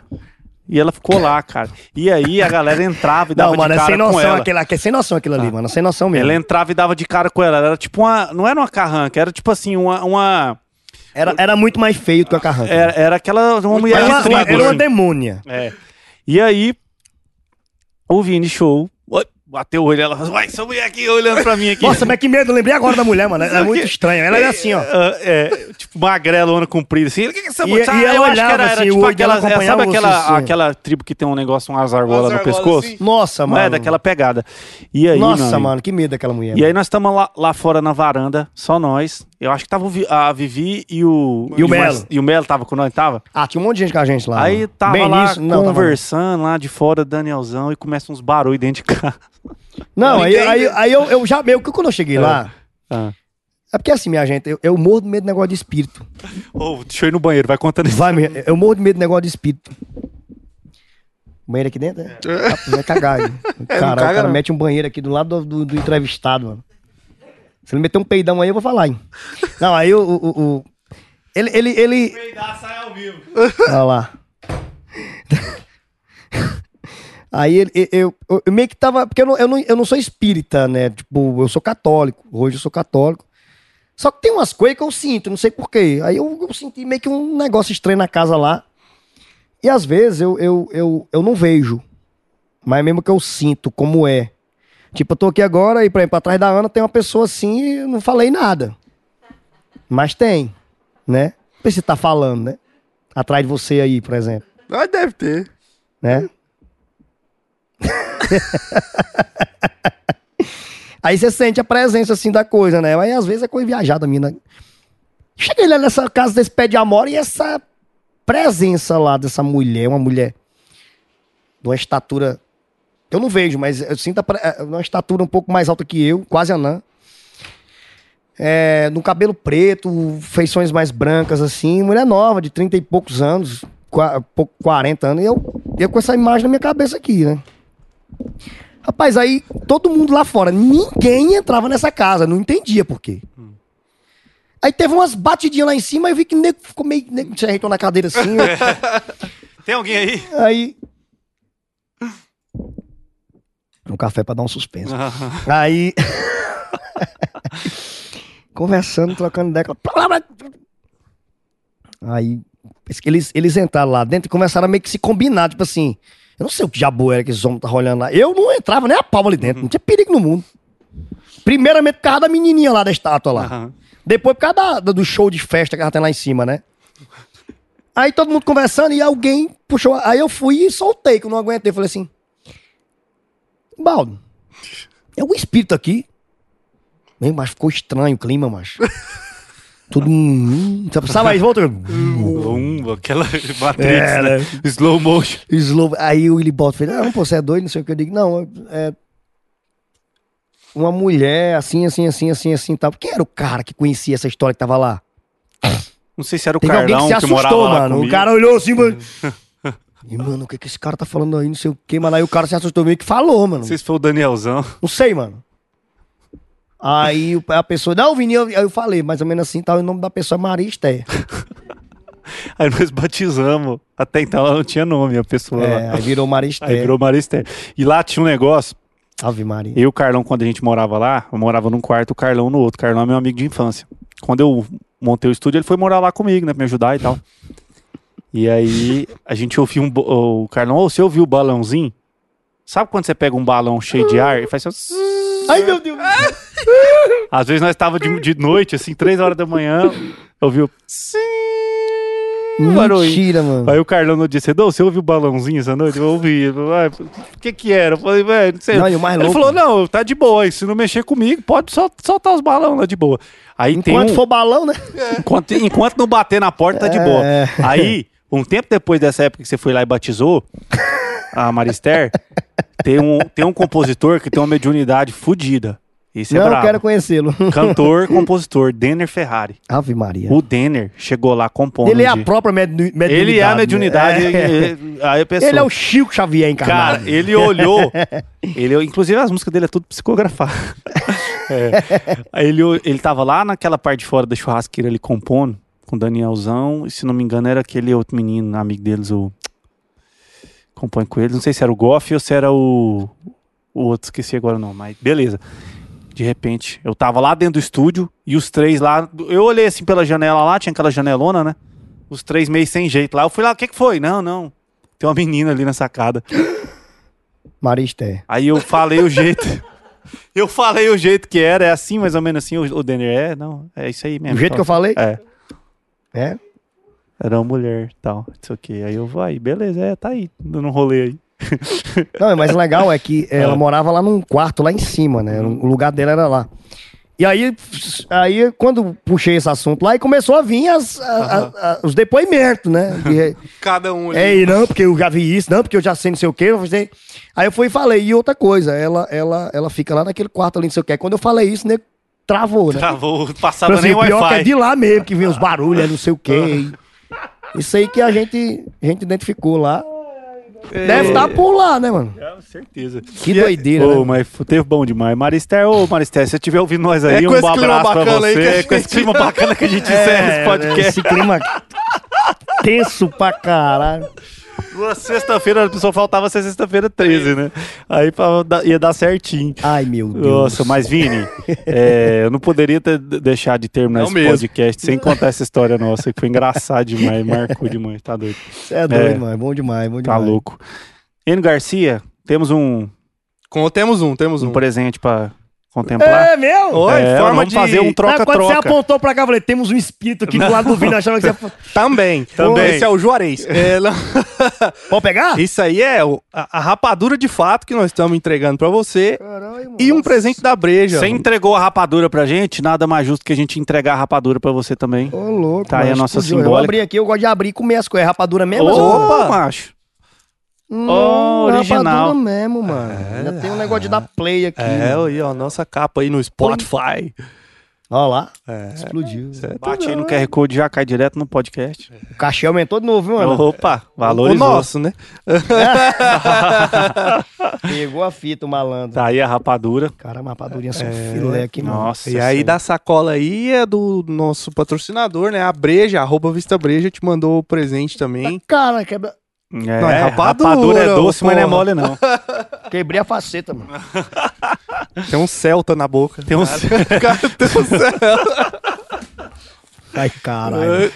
Aí, pô, aí é Ô, coisa Opa, fina, amigo. Aí, é meu amigo. Aí, Pô, do meu tamanho, pegou. É, eu falo, falo, "Mô, você tem umas pequenininhas aí, meio infantil? Cheirosa Renato- pra caralho, É. cheio de, de É. O Renato mandou sovaco de homem bonito. infantil. Ele falou, a breja é pra maior de 18 anos. Não, não tem problema não, manda aí uma infantil pra nós aí. Que... Caralho, eu vou usar pra caralho essa camisa, mentira. Pô, pra coisa boa, coisa fina. Muito foda, nosso patrocinador. Pô, que foda, não. Que é um copinho do caralho aqui. Mas, Ó, O copinho americano, que é a marca da breja, né? Que é... mas o cara me serve café quente e cerveja fria. O Essa- café frio e cerveja. Não, Você bota é pra pra você gelar. tomar na sua casa. Tem que respeitar, hein, mano. Quanto que tem Respeita. de novo, hein? Aí, ó. Vim buscar mais Obrigado, uma. meus irmãos. Obrigado É mesmo. porque eu descobri que a sua linguagem do amor é presentear, então aí eu... Eita, Aí. o cara leu linguagem do amor, mas a É. mulher dele deve ser braba. Porque o, É. o homem que lê linguagem do amor é que a mulher obriga, né? Exatamente. Você já leu esse livro aqui? aqui, a minha linguagem é presente. E pior que você acertou. Eu sei. Eu sei. Toma. Não esqueça que eu sou o Master Coach. Pois é, é verdade. Ô. Leitura comportamental. Já quer que eu te fale aqui, você? Quer vamos vamos essa- acabar que eu quero, que você me fala. Fica assim, eu vou te hipnotizar. É, mas não vem com 8 mil reais, não. viu? Não, 8 mil reais é Paulo Vieira. Eu sou, eu sou, eu sou, eu sou especialista 16. na área. O meu é mais caro, pô. Caralho. Quanto Entendeu? mais especialista, É, quanto mais cara. especialista, mais caro, né? Você é louco? Cara, obrigado por você ter disponibilizado seu tempo de vir aqui, Cê é conversar louco. com a gente. É, a gente tem buscado fazer um trabalho com- de relevância pra galera que tá começando e tem funcionado, né? A gente tem colhido isso. E graças a gente como você que vem aqui compartilhar esse tipo de experiência, sua história ela é incontestável. Obrigado. Foi um momento muito, muito massa, assim, muito foda. Para as nossas vidas até, assim, não é não, ele? Pô, mano, Com que foda. certeza, cara. É, tipo, e- esse tipo de conteúdo que você tá trazendo pra gente É. aqui hoje de desenvolvimento pessoal, de É. inteligência emocional, cara, isso aí é uma parada que todo mundo tem que se atentar, porque é muito importante, principalmente no momento que a gente tá vivendo, né? A gente tá vivendo um momento de transição, assim, pro digital, uma parada que tá todo mundo meio conturbado, assim, as vidas, Ah. e a gente precisa muito olhar pra dentro, se conhecer, né? Para encarar. Pra encarar esse desafio É. que tá esse mundo novo, sim, né? É uma parada muito nova e nós somos de uma geração que tá justamente pegando essa, Transição. essa Exatamente. transição e é doloroso, sabe? É. A gente tem que se conhecer de novo Dói. e Quebrar todas as crenças. essas e- crenças aí e, e se preparar para esse mundo novo que tá, tá vindo aí. Muito obrigado, Bom. vamos ler o, Ponte- o Potencialize e, e com certeza vamos aprender muita coisa aí. Olha, eu sinceramente agradeço, de verdade, assim, a, a oportunidade. São, são, as, a- são movimentos como esse que tornam a música cada dia mais relevante, mais profissional. É, nós não estamos brincando aqui, nós estamos trabalhando aqui, nós estamos levando algo que causa entretenimento, mas eu trabalho no mercado bilionário, Uhum. onde eu envolvo do pipoqueiro ao cara que monta o palco, ao cara que limpa o banheiro químico, ao cara que compõe a música. É o cara que vem aqui no podcast e faz um som que. Então, assim, o meu mercado é um puta mercado, um mercado bilionário, é um mercado que merece se profissionalizar, é um mercado que tem que parar com esses eh, elementos. é, é, como é que eu posso dizer? Esses elementos eh, Místicos. místicos, isso não existe na música. A música é extremamente lógica, extremamente profissional. Música é extremamente. Pessoas acima da média conseguem se destacar, merecem respeito, merecem estudo, merecem capacitação, entendeu? Nós, eu sou um cara que saiu do interior do Rio Grande do Norte. Hoje eu tenho uma empresa bem sucedida, hoje eu tenho uma marca bem sucedida, hoje eu tenho uma família incrível, pessoas que não são funcionários, pessoas que, que, que eu gosto, que eu tenho como família, Ana, eh, Fabrício, a Chay, o Jefferson, o Tiago, eh, o Iago, a minha esposa, a Emily, que hoje é a vice-diretora da minha empresa, da minha não, da nossa empresa. E a grande diferença na minha vida é o time. Então, a, a nossa, a nossa, nosso slogan é nosso, o time e o time Foda. né? Então, é, é a grande diferença que vai na nossa vida. O time e o time. Então, seja um grande time e tenha o time para a hora certa, na decisão certa, do jeito certo. E pode ter certeza, Willibaldo, o sucesso ele vai chegar uma hora. Só não queira que ele chegue enquanto você não esteja preparado, porque se ele chegar, ele, ele não vai ser um presente, ele vai ser um pesadelo. Então, isso aqui profissionaliza o mercado.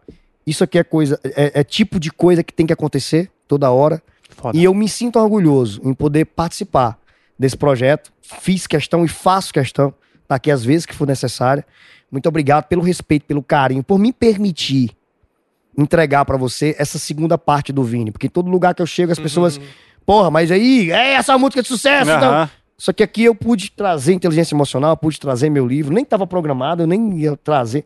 Porque, é, é, então, assim, obrigado por isso. Eu sou muito grato e vamos usar seu espaço para fazer alguns eventos aqui, se Deus quiser. Com certeza, vamos E fazer. Deus abençoe vocês, muita paz. E a galera que tá assistindo, obrigado por aguentar. Claro que você não aguentou inteiro, mas você que chegou agora. ou- Enfim, Deus abençoe vocês, Maravilha, muita amém. paz. Obrigado, gente. Tamo junto, Vini. Muito obrigado, velho. Obrigado. Conte conosco sempre aí também. Uau! Este podcast é um oferecimento do Pé de Amora Music. E Bcast. É nóis! Uau!